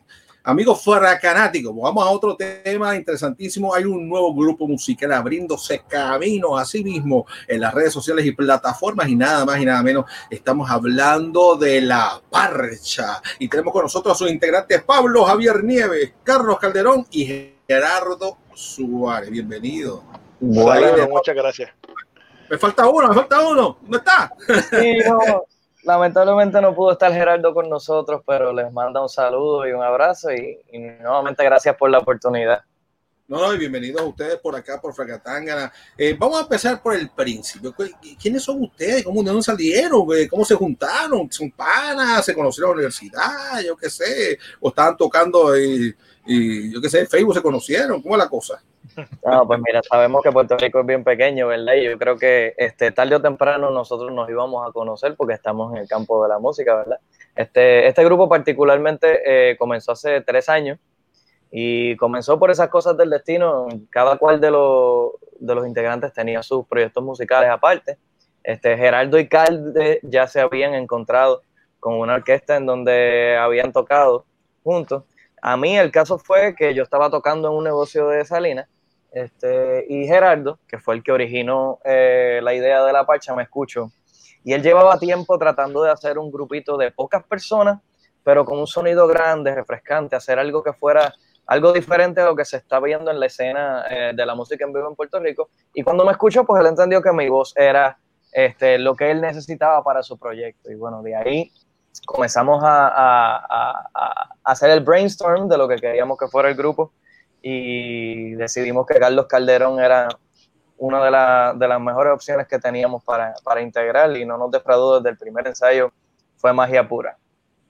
Qué bueno. Bueno, a mí la, la parcha o la parchita, voy a llamar, a, mí es mi fruta favorita, que lamentablemente para conseguirla en Puerto Rico casi cuesta un ojo a la cara, pues yo lo puedo entender, estamos en un país tropical, en la mitad del Caribe, y aquí la fruta tropical es que trae la gente de, de, afuera, porque no, no, no, sé, no aparecen los pero las guanábanas es una cosa difícil, las parchas una vez la última vez que vi, bueno, vi unas parchas en un, en un supermercado, pero la abrí, parece una cosa extraña, pero esto es una parcha, parece una cosa de, de, Asia.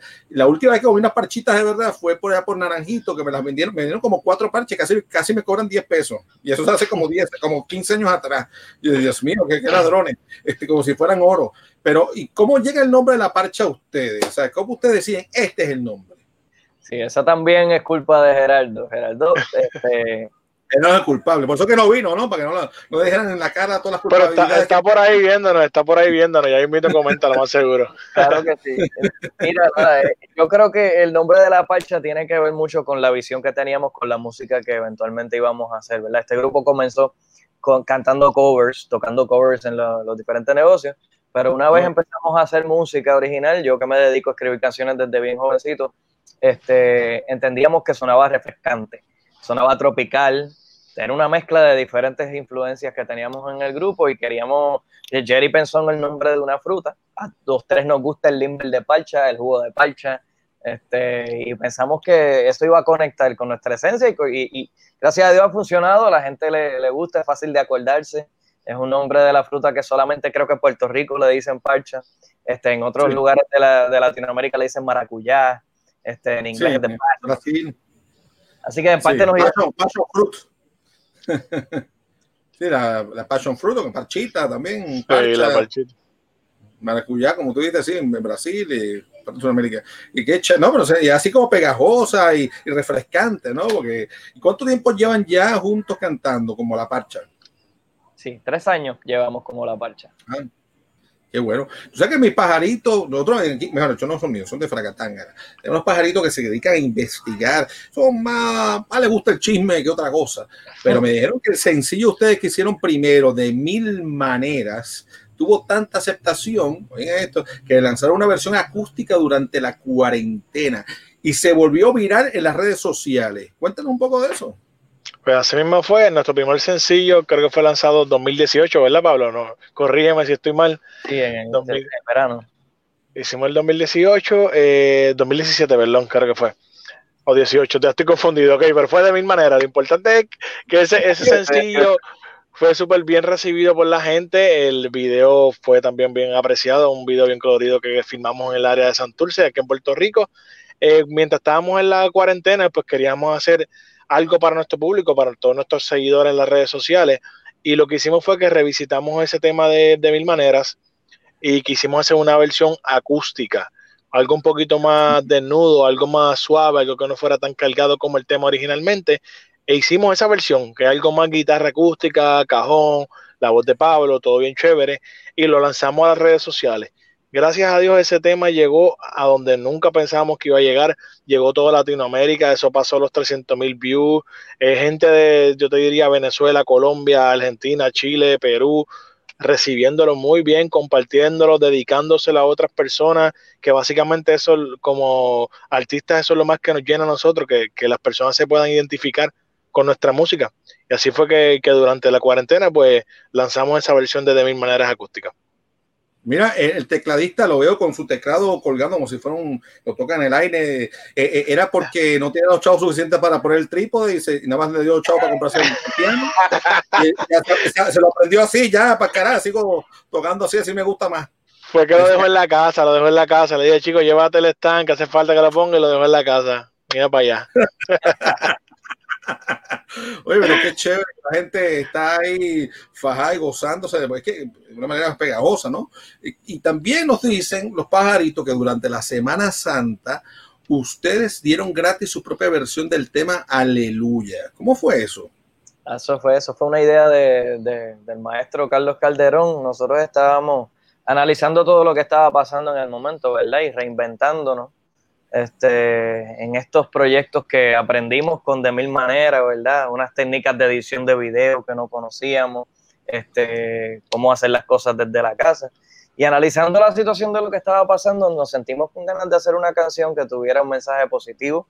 Este, y Carlos encontró este, esta versión de Aleluya en español, que tenía un verso que agradecía a estos héroes desconocidos, que no todo el mundo habla de ellos, pero necesitan recibir ese aprecio, ese amor de, de, las personas que recibimos este, ¿verdad? su ayuda, como las personas que estuvieron en, el frente de batalla, los médicos que todavía están este, ayudándonos durante este, todos los que brindaban servicios esenciales, ¿verdad? Y quisimos hacerle un pequeño homenaje con ese verso de la canción que les agradece a todos y por suerte también tuvo una buena recibida a, en, varios países y aquí en Puerto Rico. Eh, lo, lo, yo, yo los felicito y los aplaudo por en, en todo el medio de las cosas, lamentablemente, porque los medios viven muchos tristemente de, de, o sea, de lo negativo, de, de, crear terror, pánico, y ustedes trajeron un, o sea, un aire refrescante de, positivismo dentro de la pandemia. Por eso mucha gente, lamentablemente, si se ponen hoy mucho las noticias, se deprimen, porque es que muy pocas veces es triste eh, que, que, nosotros, que las noticias sean, tienen que ser cosas negativas y, no, y las cosas positivas, si acaso hay una, si es que le da la gana ponerla y escondía lo último del programa. O sea, la primera noticia es algo espantoso, mataron, asesinaron, robaron, atracaron, el gobierno no sirve, X, Y, Z y, y, y perdemos perspectiva de, de, de, dar lo positivo para que la gente se emocione y quiera hacer mejor, hacer su mejor versión de ello, ¿no? No, no bajarle el moco ahí, el mundo Pero bueno, eso es lo bueno que existe ustedes, para poner alegría, emoción. Y no solamente ustedes se han quedado en Puerto Rico dando la emoción, se han ido de gira por los Estados Unidos y México Cuéntanos un poco cómo es eso, la experiencia de cantarle a un público diferente, ¿no? Porque aquí en Puerto Rico, pues más o menos, posiblemente al principio estarían asustados, pero ya ustedes van llegando un momento que van conociendo cómo son los gustos, cómo la gente baila. Aquí la gente siempre es muy espontánea, le gusta el baile, especialmente el boricua, le gusta el, el, sazón tropical.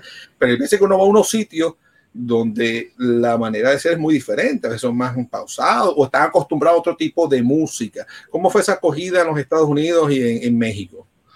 Pues yo te diría que la experiencia de México para mí ha sido una de las mejores experiencias que hemos podido tener.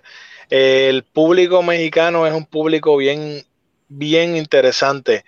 Son de las personas que respetan al artista como tal.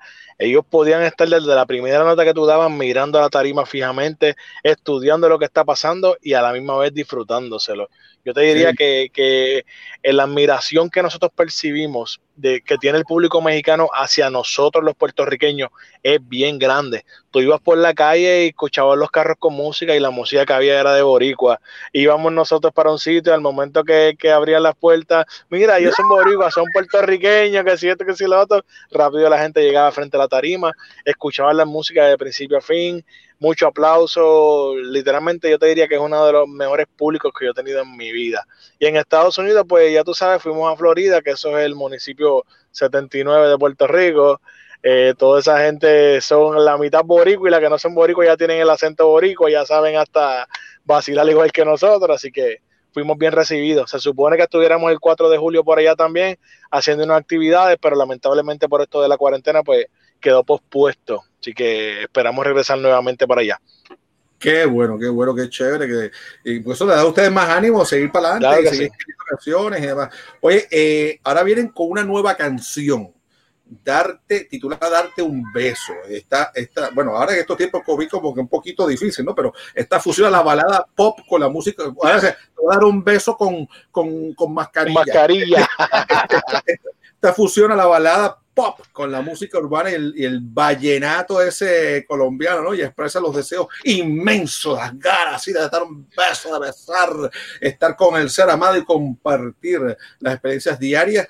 ¿Qué hay detrás de esta canción? Cuéntanos un poquito. Toda, porque siempre, siempre me dicen, es, es, que me contaron, Ay, eso le pasó a fulano. Pero, no.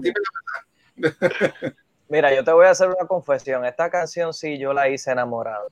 Esta canción yo la hice en un momento en donde sentía muchas ganas de, de, de, de, darle un beso a una persona y eso fue lo que inspiró.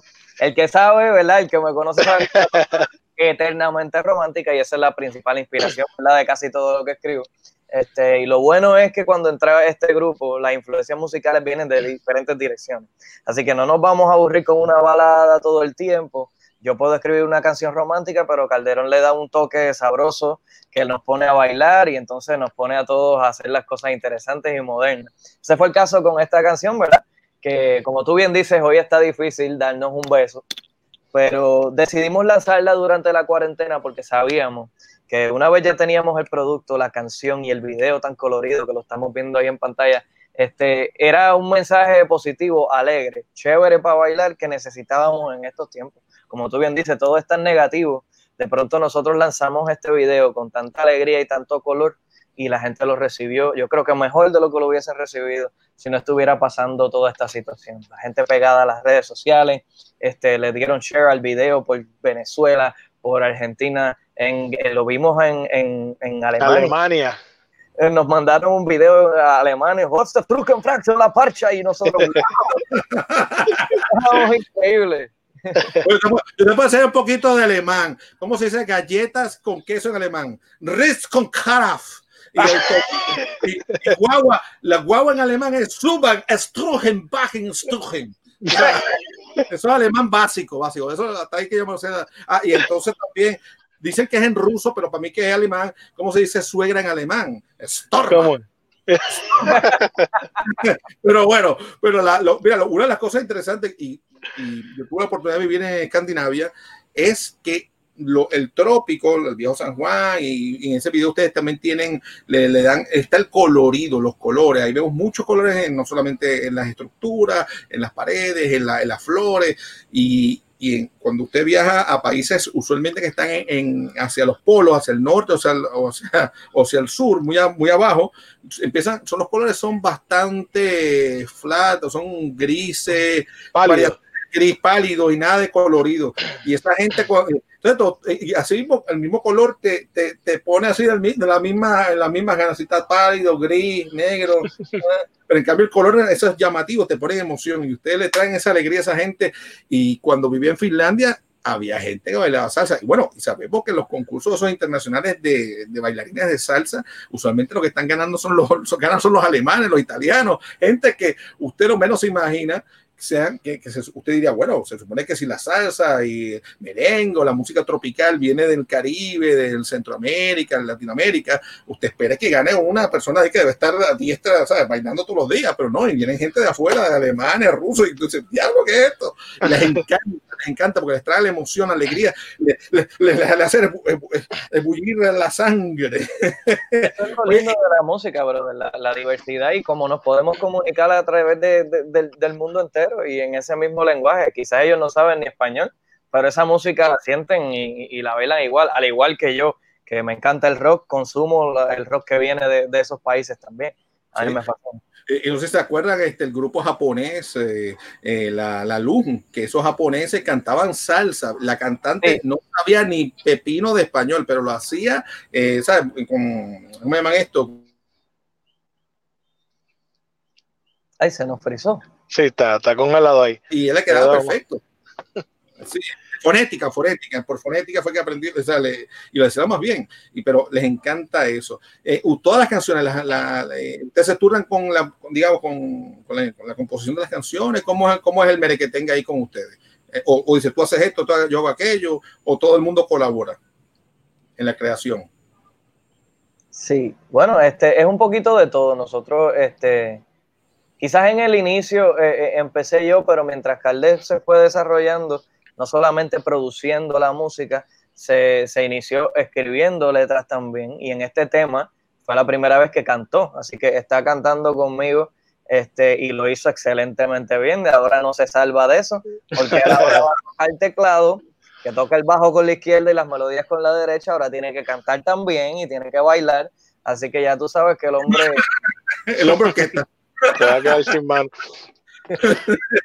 Oye, en tiempos normales yo le diría, bueno, cuando el concierto, pero eh, estaba en tiempo COVID. La pregunta, ¿piensan hacer algún concierto virtual por internet para los fans? ¿Qué hay por ahí? ¿Algo viene por algo por ahí que se está cocinando? Sí, mira, nosotros tenemos esta conversación a diario, ¿verdad? Estamos buscando la manera de hacerlo con la calidad que todo nuestro público se merece. Nosotros los extrañamos muchísimo. Nosotros somos un grupo que está acostumbrado a tocar en vivo al menos tres veces por semana. Así que te podrás imaginar, estamos locos por conectar con todas esas personas que nos veían nuevamente este, y estamos en conversaciones ya para, para pronto poder brindarles algo que, que los haga sentir nuestra esencia. Por ahí está la fanática y las groupies. Eh, eh, eh, Enid Carmel está por ahí diciendo hola y dando besitos. Dalí Santiago le dice dame un beso. Y da, bueno, corazoncito y emocionada. Yesenia Negrón también no se queda atrás. Y se llegó la parcha de Dalí. Shirley Santos, hola chicos, están pegados, le dice por otro lado. dice Edalí, nos extrañamos verlos en vivo. Y hablando de en vivo, ¿ustedes pueden, se podrían, ¿ustedes pueden tirarnos algo en vivo ahora o, está complicado? Se puede, se puede. Vamos a ver si yo puedo. Pablo siempre está ready ahí, mira, mira, ¿viste? y por ahí está la jefa también, la jefa de grandes eventos, Lida, saludos. Que siempre... Besos, Lida. Te amamos. Un también. Un beso a todos los que están comentando. Ya mismo voy a ver todos esos comentarios y dejarles un corazoncito. Miren, esto es para todos ustedes, un pedacito de la canción que dice más o menos así. Yo quiero que tú te enteres de que te extraño. Desde el momento en que me despido frente a tu puerta Quisiera ser yo que todos los días del año, con un cafecito en mano a ti te despierta, cantarte mis canciones al oído y celebrar que estás aquí conmigo, haciéndote el amor hasta que me pierda en tu corazón. Yo quiero darte un beso amor de mis amores. Un beso de agua fresca para que bailen todas tus flores. Yo quiero darte un beso cuando caiga la noche. Y hasta el amanecer quiero pintar mi cuerpo con tus colores. Ahí está. Eso es. Nacho, este, este hombre es un peligro. Ya saben, para contrataciones para Serenata, están, están- están disponibles los tres ahí para que hagan. Seguro que sí. Claro, claro. 614-6259. Nos contratas ahí. Yo no sé si yo- lo que pasa es yo, yo lo voy a llevar, pero es un condominio. Hay que cantar que se oiga en el piso 9. Ah, Pero- Eh, No te preocupes, conseguimos una grúa esa grande, un helicóptero. Hacemos servicio por helicóptero también. Pero ¿sabes qué? yo tengo terror a las alturas, así que yo dejo que ustedes suban y con una foto mía me quedo abajo. Oye, ¿cuáles son los, los próximos proyectos de la parcha? ¿Cuáles son que vienen por ahí? ¿Qué viene? ¿Qué viene? Cuéntenos que está, ya queremos más, queremos más. Bueno, Pues mira, ahora mismo nosotros aprovechamos la cuarentena y sacamos tiempo que normalmente se nos hacía un poco más difícil durante nuestro ritmo de vida normal y sacamos tiempo para producir eh, música nueva. Hemos escrito, yo te diría, cerca de seis temas ya. La semana pasada ya como pues abrieron un poquito en cuestión del, del sistema, aunque volvió a cerrarse nuevamente, pero aprovechamos y fuimos al estudio y vamos a grabar un tema que ya teníamos una maqueta ya producida, yo te diría un 90%, pero aprovechamos tanto el tiempo y salieron dos temas más grabados, así que yo te podría decir que más tardar finales de agosto ya vas a estar escuchando música nueva de La Parcha, ya está grabado, ya vamos para el proceso de mezcla y todo eso, así que tienen que estar pendientes de las redes. A ver si Rafa nos pone las redes por aquí, La Parcha Music, así mismo, Facebook, Twitter e Instagram, La Parcha Music, y también en YouTube por si quieren ver el video nuevamente, darte un beso, y de mil maneras, en YouTube lo puedes buscar, darte un beso, La Parcha. Oye, Sí, uy, mismito. está bueno. Eso te iba a decir que dónde lo puedes conseguir para que la gente pueda bajar la música, comprarla, eh, escribirle a ustedes, eh, versos de amor. eh. No, sí, la canción la pueden conseguir en todas sus plataformas digitales favoritas como Spotify, Apple Music, Amazon. Está disponible por ahí, como bien dijo el hombre, este, eh, YouTube consiguen el video. Si nos quieren escribir en todas las redes sociales, La Parcha Music. Respondemos rapidito, se lo prometo. Ah, eso está bueno, está bueno. Eso es importante. Y lo bueno es que responden ustedes. O sea, no es un robot, no es una gente ajena. Ustedes son los que son ahí. Mira, y mm, ay, parece que nos fue el hombre ahí, la conexión se le fue. Ah, ¿Dónde- em, les quiero dar las gracias por estar con nosotros en Fracatangana. Y eh, una pregunta, ¿tú, ¿ustedes son fan de los cómics y las películas de superhéroes? Sí, sí, claro que sí. Los dos somos bien fanáticos de las películas y de los cómics. de Ah, hecho, yo estaba, yo por poco vengo a la entrevista con una camisa de Batman, pero después como que, ay, déjame ser un poquito más profesional y no debí ponerme la de Batman. De todo eso. Ah, está buenísimo. ¿Alguna en específica que les guste? Que puedan compartir con nosotros. ¿El qué? Perdón. No, algún, algún cómic o película que sea, ustedes sean fanáticos, además de Batman, alguna, ¿cuál de Batman te gusta a ti más? Ok, pues mira, yo recientemente estuve actualizándome con los cómics porque estaba fuera de, yo estaba bien, bien atrasado y empecé a leer lo que es The New 52, que es la línea de DC que, que cubrió, ya, ya terminó, o sea, pero yo no me había actualizado y estaba leyendo The Death, eh, The Death of the Family. Y esa línea de, de, de cómic a mí me fascinó un montón. Es el guasón haciendo de la suya, como siempre. Este, pero esta vez andaba con la cara cortada, era una cosa, una, una locura. A mí, en, en mi especial, a mí me gustan mucho los Avengers, toda esa línea, los X-Men también. Yo diría que mi grupo de superhéroes favorito es X-Men, pero tengo unos chiquillos en casa, una de tres y uno de cinco, que están bien pegados con los Avengers, tienen el cuarto decorado completo de Avengers, tienen figuras de colección ahí que te- ni botándolo. Y Spider-Man todo el día, todo el día, todo el día. Así que ya podrás saber. Thanos, yo lo vi, el guante de Ah, tiene, tiene el Infinite Gauntlet, él tiene telarañas de Spider-Man, tiene disfraz de Spider-Man, de Black Panther, tiene máscaras de Ant-Man. Bueno, te puedo decir yo por ahí todo lo que hay. Pobrecita la que limpia o el que limpia que Ay, el telaraña todo el tiempo. La limpia la misma ¡fua! ¡fua! telaraña. Así Pero, mismo. Ya que a ustedes les encanta y quieren estar al día, para que se pongan al día de verdad y sepan qué es lo que está caliente, qué es lo que la gente está pidiendo, qué es lo que la gente está leyendo. Tenemos desde Mayagüez a Gilberto con los top 5 de la tienda Capitán Granuja. Adelante, señor director.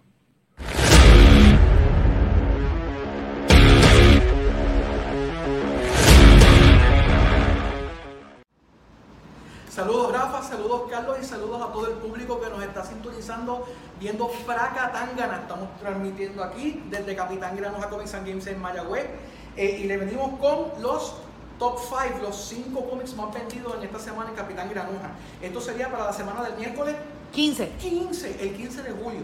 Estamos, vamos a empezar con el número 5, esperamos meter las patas. Siempre meto las patas, pero, pero los cómics me lo dicen y yo voy a practicar esta cuestión, ¿ok? Para el número 5 vamos a empezar con Justice League número 49. Ok, ahora mismo Justice League, para la gente que está pendiente de lo que está pasando con lo de Death Metal y toda esta cuestión, este, Justice League, estas son las historias más raras que leído de Justice League en estos números. Porque básicamente lo que pasa es cuando tú estás en casa de otra persona y tú no sabes las reglas, pero tú usas las reglas tuyas y todo el mundo mete las patas. ¿Ok? Este es el número 5. Vamos para el número 4, que es Aquí estamos, este es Power Rangers, esto es Mighty Morphin Power Rangers número 51. Después de todo el revuelo de Shattered Grid, después de todo lo que se bregó con Lord Dragon, pues este, como pueden ver, tenemos aquí el Fuel Variant y el Fuel Variant tiene a Rita contando el casco de Green Ranger. Esto es todo un spoiler de lo que está pasando dentro del cómic y la cuestión es que aquí están los Dark Rangers. Así que súper, súper pedido. Entonces ahora vamos para el tercero. Pero no, no, no, lo hice mal. El tercero es este. Venom número 26. Mira, este yo no estoy leyendo Venom. Esto me lo empezó a pedir un montón de gente de la nada y me puse a checar lo, que está pasando en Venom. Y la cuestión es que el Revoluco Null está a punto de empezar. Tú pensaste que Null hizo lo que iba a hacer. No, Bien interesante en este cómic es lo que pasa cuando alguien se encuentra con una armadura de War Machine y todo el arsenal de cosas del Green Goblin las arregla con tape y pueden ver la carátula. Eso es lo que pasa. Ahora vamos para el número 2. No me, no me la pata, ¿verdad? Todavía. No, todavía. Espérate, que no, ahí está. Nightwing 72. Esta es la variante de Nightwing 72. Este, el gobierno regular, pues, volo encanto literalmente Llega más. Es, es, es un sí, llega, sí, sí, escucharon bien. La cuestión, hermano, en verdad, eh, eh, Joker tiene una mala hacha bregando con todos todos los, o los Robins o los ex Robins. Y lo que Joker empieza a causarle a Dick Grayson en este cómic es un backtrip. Yo me acuerdo cuando, o sea, yo estaba empezando a coleccionar cómics cuando ocurrió a Death in the Family. Y esto da un poquito cerca del, del corazón para aquellos que siguieron esa, esa misma. Este, pero es, es, bien escalofriante lo que pasa aquí, especialmente el encuentro con Punchline. Este es el número 2. Y el número 1, ustedes saben cuál es. Mira, Dark Knight Death Metal. Este es el número 2 de la miniserie de Death Metal. Aquí, para los que no. Aquí hay dos primeras apariciones bien importantes. Primero que nada, de Batman Who evoluciona, ¿sí? aunque no lo crean y ustedes saben que Batman Who tiene los, Robin, los Robin Goblins, los, los Robin esos feos bien, pues eh, son tres y uno tiene que ser coronado como el rey y aquí sale el, el Robin King, para que lo sepan. Este, y aquí ya estamos entrando en territorio de Doctor Manhattan. Todo esto está ocurriendo en este issue. Este, este se nos fue soldado, todas las variantes, la normal y todo, todo, todo lo demás. Fue una cosa estúpida, pero Llegan más. Llegan más, llegan más. Así que si tú quieres, si quieres montarte. Viene el 1 y el 2. Zumba.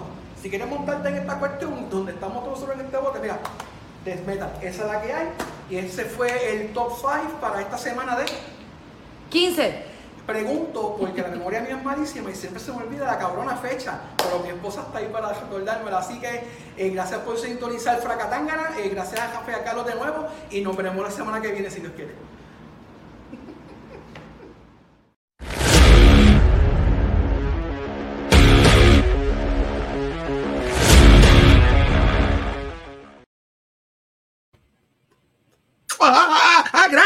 Gracias, gracias, gracias. Ah, es que estaba aquí entretenido con, con David Moore, aquí al lado, allá, aquí, allá. Ay, ay, ay, oye, ya, ya saben, ahora no pueden tener excusa, yo no sé qué está pegado, que hay por ahí para leer. Mira, si usted no se pone al día con el Capitán Granuja, usted está fuera del aire. Ya Zacatagana es el sitio donde usted se pone al día. Y ahora no ponerse al día. Hace 30 años fracanáticos, eh, en el, el 13 de julio de 1990, que me imagino que en Estados Unidos estrenan los días viernes, un viernes 13. Que bueno, pero en este caso es eh, estrenó la película Ghost, el fantasma, fantasma sería. Yo sé, en España, no sé si en el mundo de habla le pusieron, le cambiaron el nombre, le dejaron Ghost. Este film fue escrito por Bruce Joel Rubin y dirigido por Jerry Zucker. Esta cinta, eh, un hombre interpretado por Patrick Swayze, el protagonista en esta película, con, que es el caballero, una parejita con Demi Moore, es asesinado, pero su espíritu queda varado en este plano terrenal. Ay, ay, ay. El fantasma busca la ayuda de una mentalista fatula, así que descubre que es mentalista de verdad, después de todo, después que ella pensaba que no, interpretada por Whoopi Goldberg. ¿Se acuerdan? Whoopi Goldberg que hacía, hizo muchas películas de comedia, ya, ya está haciendo más drama que eso, que comedia, para proteger a su esposa él vuelve, que es Demi Moore, de los asesinos, ¿sí? así como lo oyen. Esta película es como crimen, pero es romántica. Los los que los jovencitos que no han tenido la oportunidad de ver esto tienen que ir a verla. Esto es un clásico de, del, del, drama, del amor, del, de, de, todo. Así que no lo pueden perder. Eh, siempre esta película será recordada por la escena, la escena esa así que bien erótica, ¿no? En la que Demi Moore, ella hacía, o sea, vasijas, digamos, potes con, con con barro. O sea que la, para hacer el barro, para hacer las, los potecitos, lo que sea que usted haga, tiene como una especie de, de pieza rotativa redonda donde usted pone la más, la plasta esa de digamos, de barro y usted empieza a modelar con los deditos y chi, chi, chi. Pues bueno, ahí, ahí viene la parte sexy, ¿sabes? Este, esta es la versión 365, eh, un poquito más, con, con buen guion y, con, y un poquito más decente, ¿no? Donde entonces ella empieza a hacer la cosa, pero entonces aparece Patrick Swayze, que es el, el fantasma, ¿no? Y está con ella, y es una cosa bien erótica, pero ella como que lo siente, pero está y no está, pero sí está. Este, y chacho, o sea, una cosa que, que puso a la gente nerviosa en el cine, muchos de ellos. Y entonces, entonces mientras están en el vacilón ese, chacho, yo creo que la señora casi hizo mierda y se fue para, para, para, todos lados, quedaría así el, cuando quedan las cosas mal hechas, empezó a dar vuelta así el, en el torno, la, el pedazo de cera, pero lo importante es que todo el mundo se lo gozó. Esto, y eso, o sea, que quiere decir que eh, no se apagó la llama del amor, aunque fuera al más allá. Patrick Swayze dijo que esta escena, señores, Patrick Swayze dijo que esta escena era la cosa más sexy que había hecho en una película, así como lo oye. También aseguró que, que Sam Wheat fue el papel más difícil para él de interpretar, porque principalmente porque todo el tiempo de la película, o sea, diría que el 80% de la película, él está, mira, eh, mirando. Uh -huh, no, y no puede tocar, no puede hablar, no puede interactuar con, con otros personajes de la película. Y dice que eso fue una cosa, eh, lo puso malo. La, esa película convirtió a Demi Moore a, de una, a una de las actrices mejor pagas de Hollywood en ese entonces, muchachos. Eso, eso ¡uh! esa mujer ahí era, la pegó. Y después hizo otra que se llamaba Strip Ticket. Entonces ahí terminó, terminó de ranquearse Demi Moore. Esa era la mamizonga de, de esa, esa, era la novia de la mayoría de los, de los machos de ese entonces.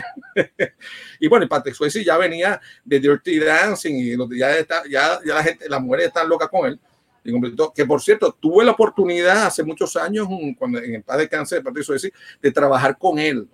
Eh, y de, los, de todos los artistas que yo he trabajado, actores de Hollywood conocidos, él, él era impresionante. Estamos hablando, yo, yo mido 5'10, ese hombre medía como 6 pies o 6 pies y algo. Un cuerpazo y una, ¿sabes? Y una, y, ¿sabes? una presencia escénica increíble.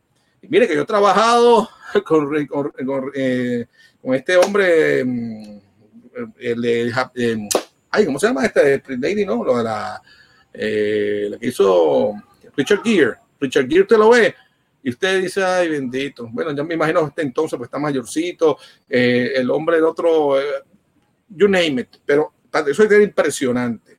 Así que, y esa, esa escena, y en ese entonces era mucho más joven él, yo, esa, la escena que yo trabajé con él fue para Dirty Dancing, Dirty Dancing, que era la segunda parte de, de la película este, Havana Nights, que era la segunda parte de Dirty Dancing. Pero bueno, dice aquí también eh, que Ghost es una de las pocas películas, oigan esto, pocas películas con temas sobrenaturales y nominada al Oscar como mejor película.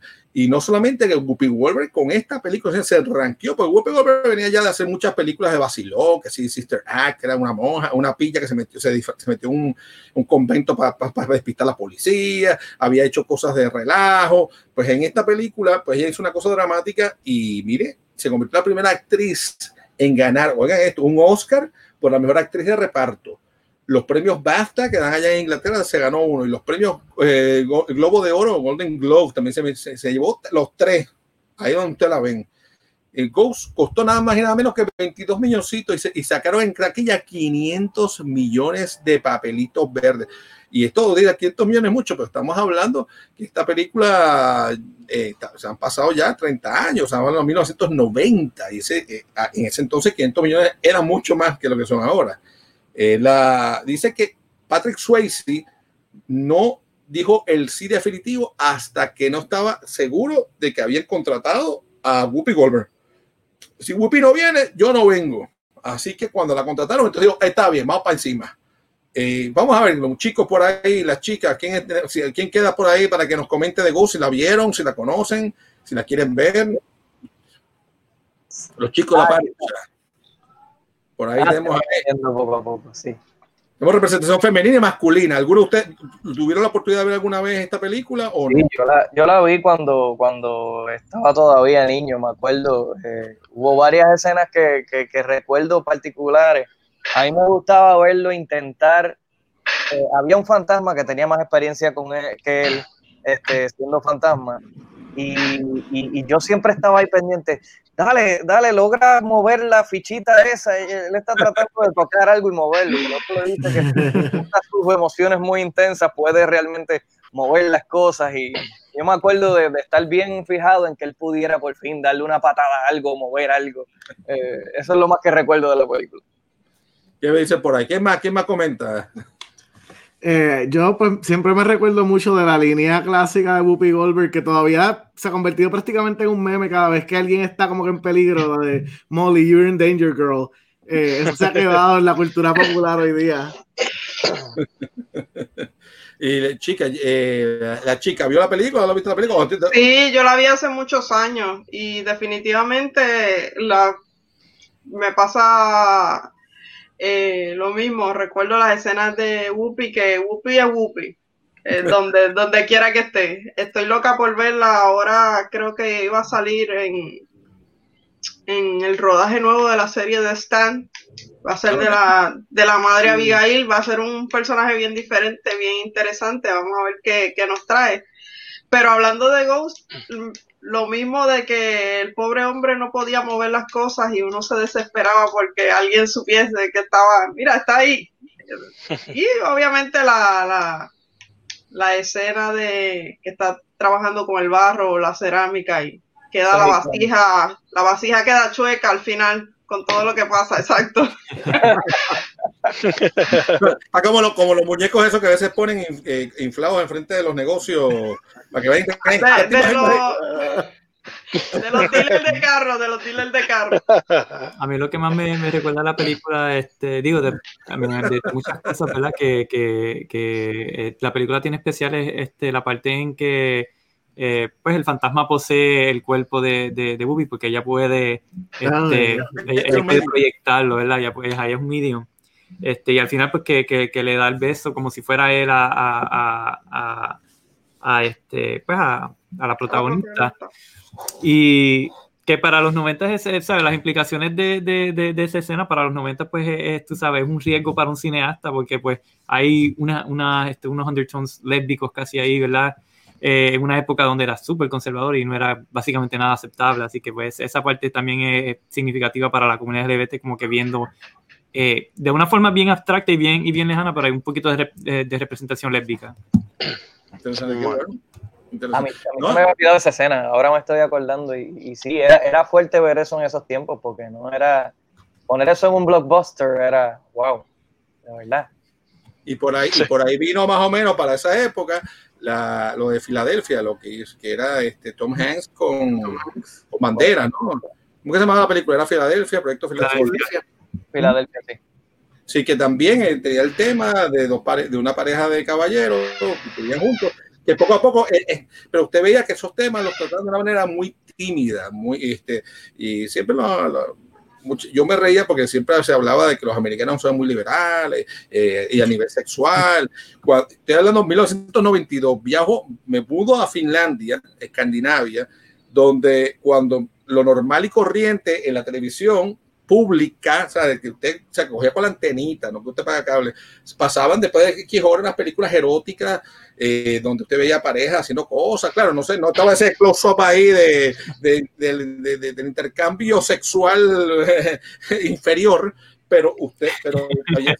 Y entonces la- el- el- el- en Europa en general, y más en Escandinavia, pues el, el sexo es algo normal, es algo natural y el cuerpo muy bonito, sea de persona adulta, joven, lo que sea.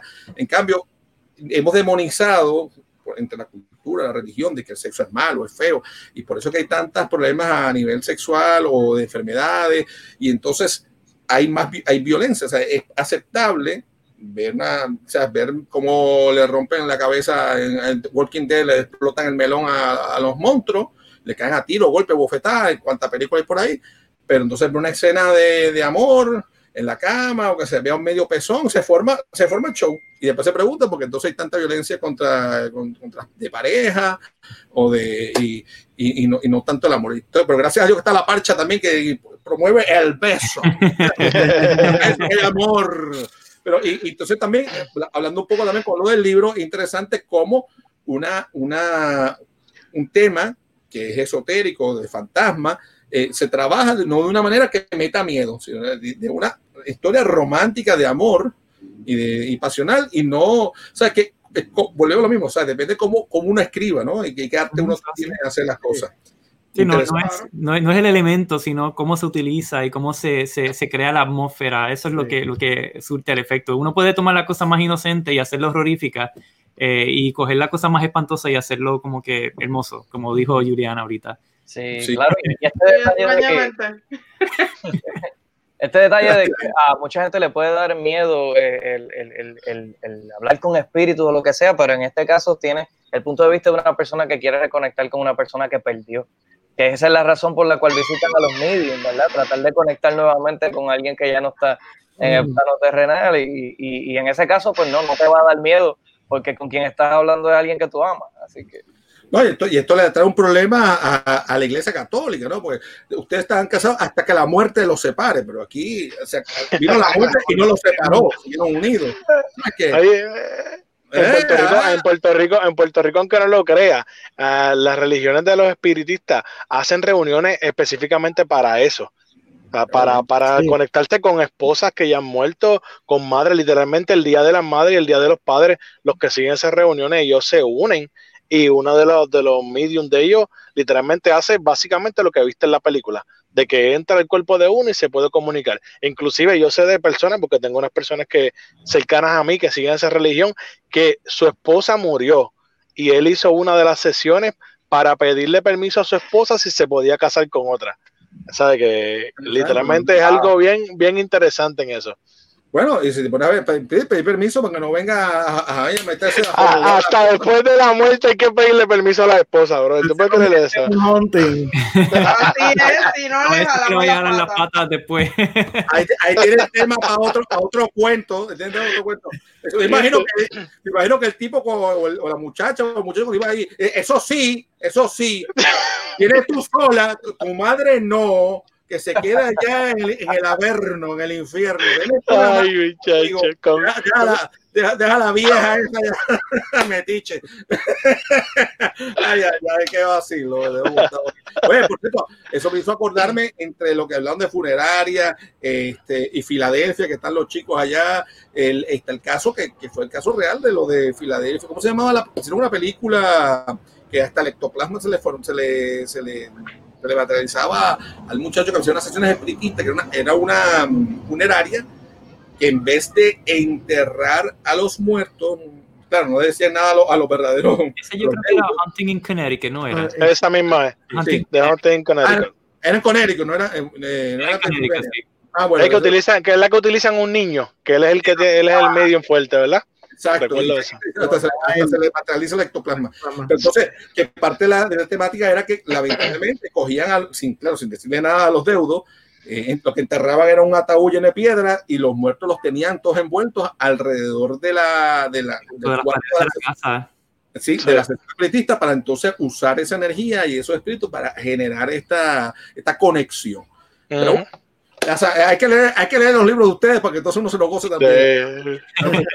bueno, y ahora vamos a otra cosa también que está cumpliendo años, que es X-Men. Fue la primera verdadera película de Marvel y fue la chispa que encendió el dominio del género de películas de superhéroes en el siglo XXI. Desafortunadamente, eh, su legado se ha visto empañado por 20 años desde su lanzamiento.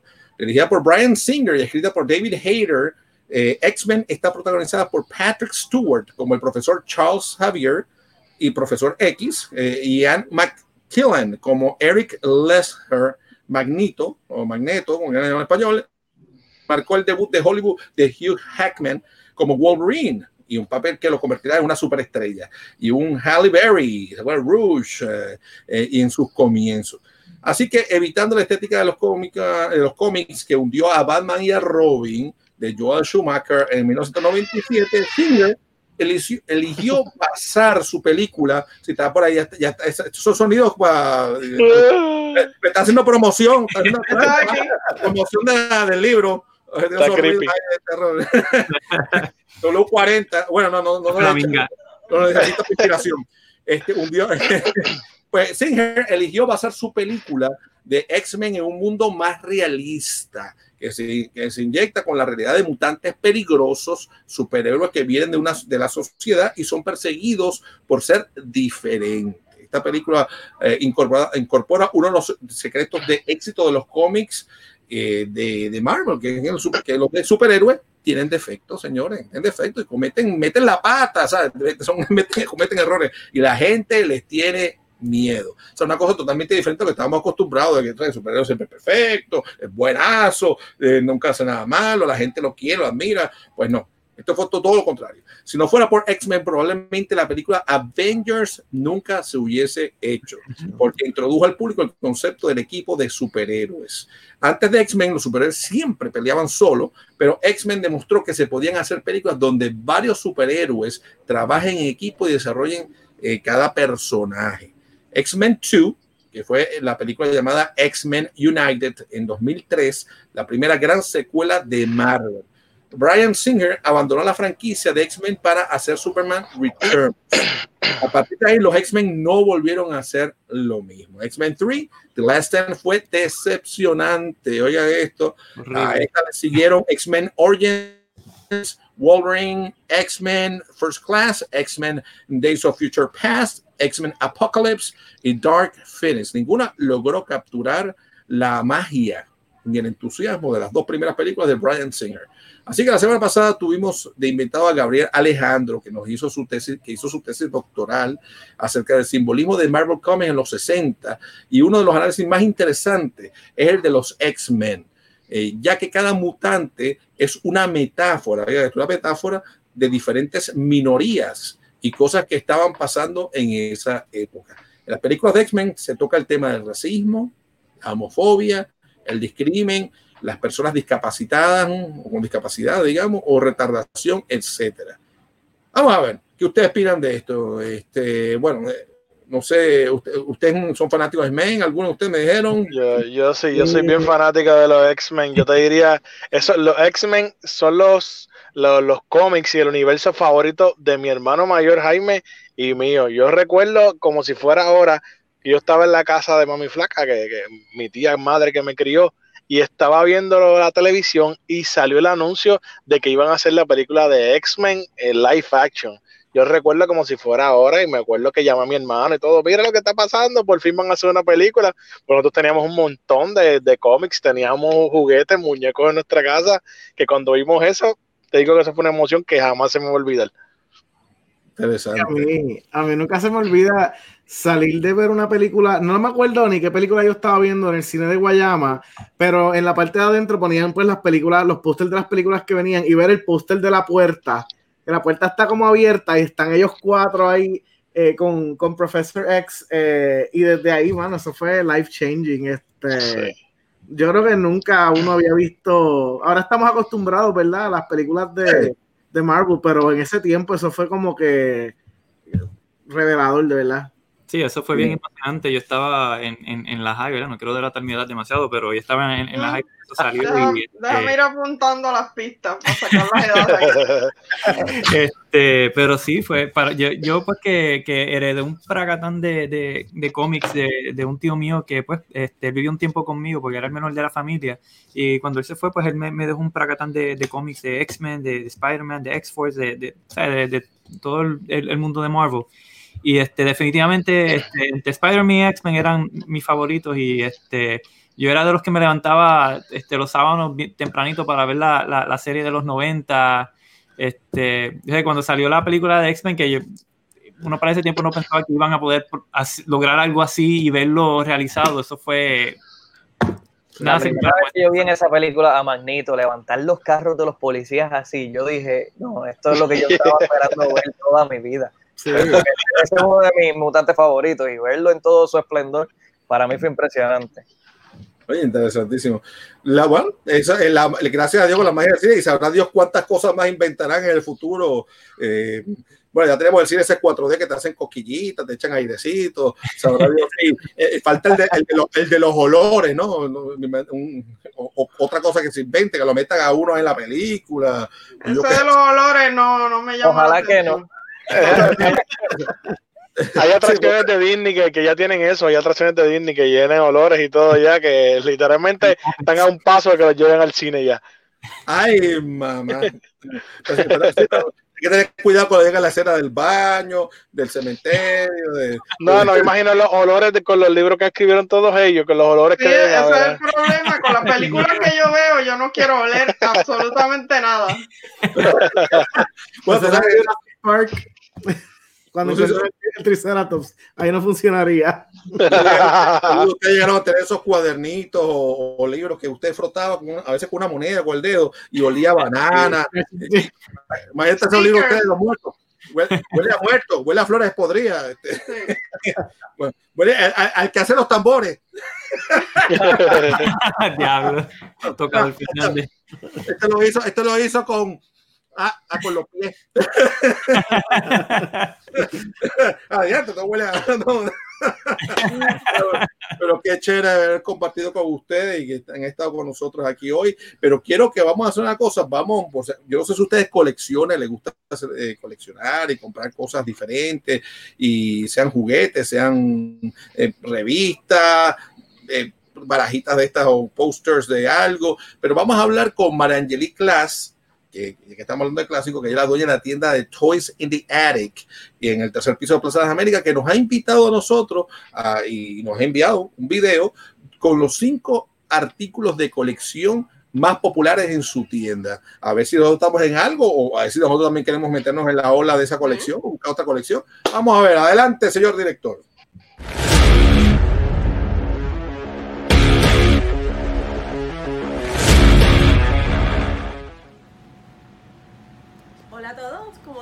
Mi nombre es María Angeli Class, eh, soy propietaria de Toys in the colaboradora en, Co- en Collection, este, asociada.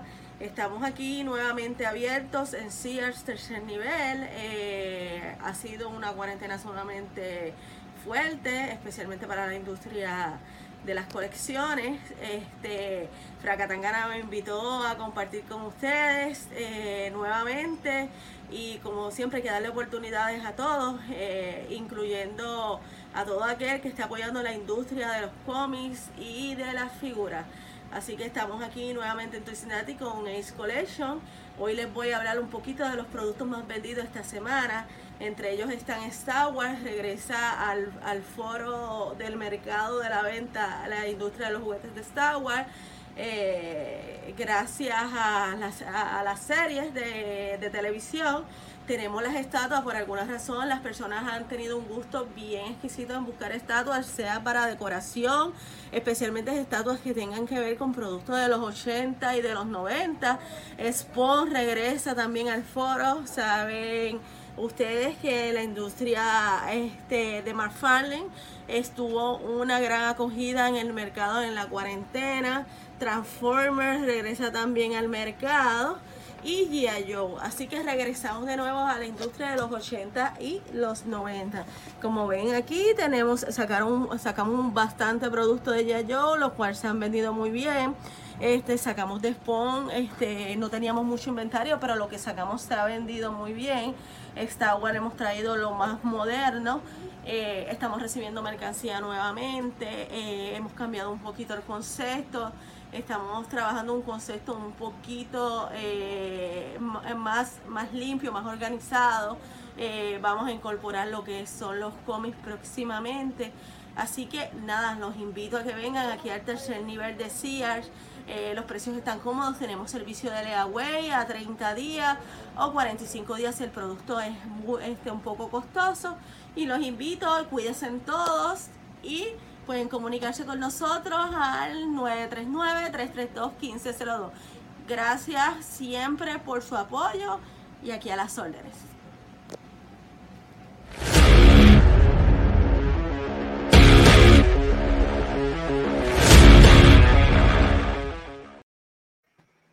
Bueno, ahí lo tienen. Para que ya saben, que para que pongan su colección al día, se ponga al día con, con Toys in the Attic, que eso es allá en Plaza América, tercer piso.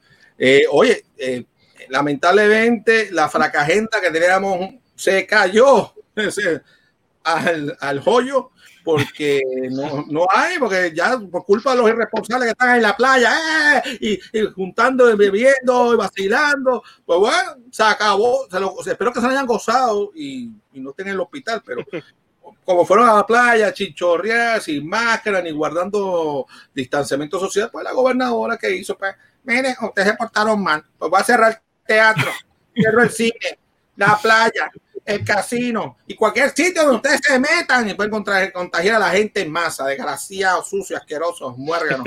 Eh, pues todo esto está cerrado, por lo menos hasta el 31 de julio estamos encerraditos y si no cooperan y se siguen portando mal, puede que luego vengan medidas más restrictivas y Dios no quiera que pongan otra cuarentena otra vez para adentro, de tempranito y demás. Que por favor, fra- amigos fracanáticos, coopera, cuídate, protégete. Si vas a salir, hazlo responsablemente, es por tu bien y, tu, y el bien nuestro. Y muchas veces la gente cree que cuando que abrieron las puertas es que ya se acabó. No, no se ha acabado. Hay que tener cuidado. Hay que seguir con las mismas medidas. Y, y, y trate, yo sé que hay que apoyar la, la- la economía, pero si uno puede hacer las cosas, aunque sea a distancia, se las, se las entreguen, en mi carro, por internet.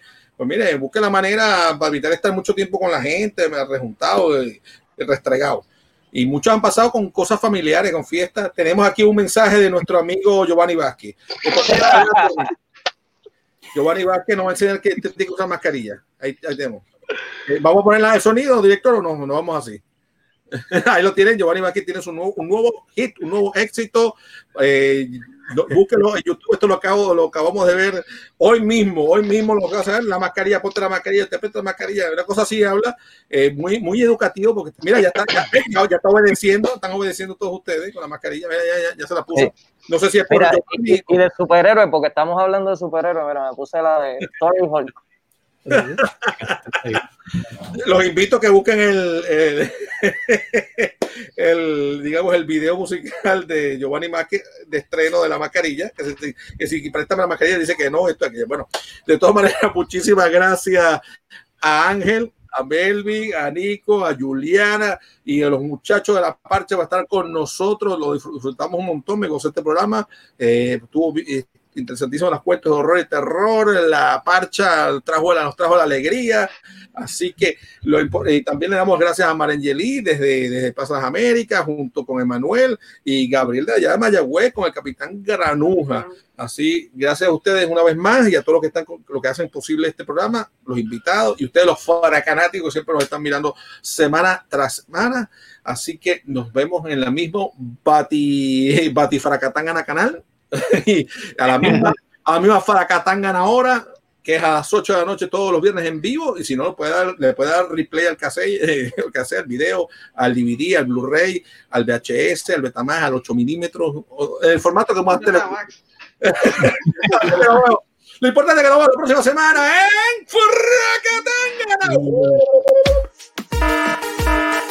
Suena alarma. Llegó la hora de Fracatanga. No lo dejes pa' mañana. Entérate hoy de lo que pasa. Con Rafa Serra y Carlos Alberto ha llegado el momento. De cómics y cine, los expertos, ellos cuentan los sucesos. Abundando en el tema, un elenco de primera. Emanuel por aquí llega con lo que a ti te interesa. Suena duro esa alarma. Llegó la hora de Fracatangana. No lo dejes pa' mañana. Entérate hoy de lo que pasa. Fracatangana.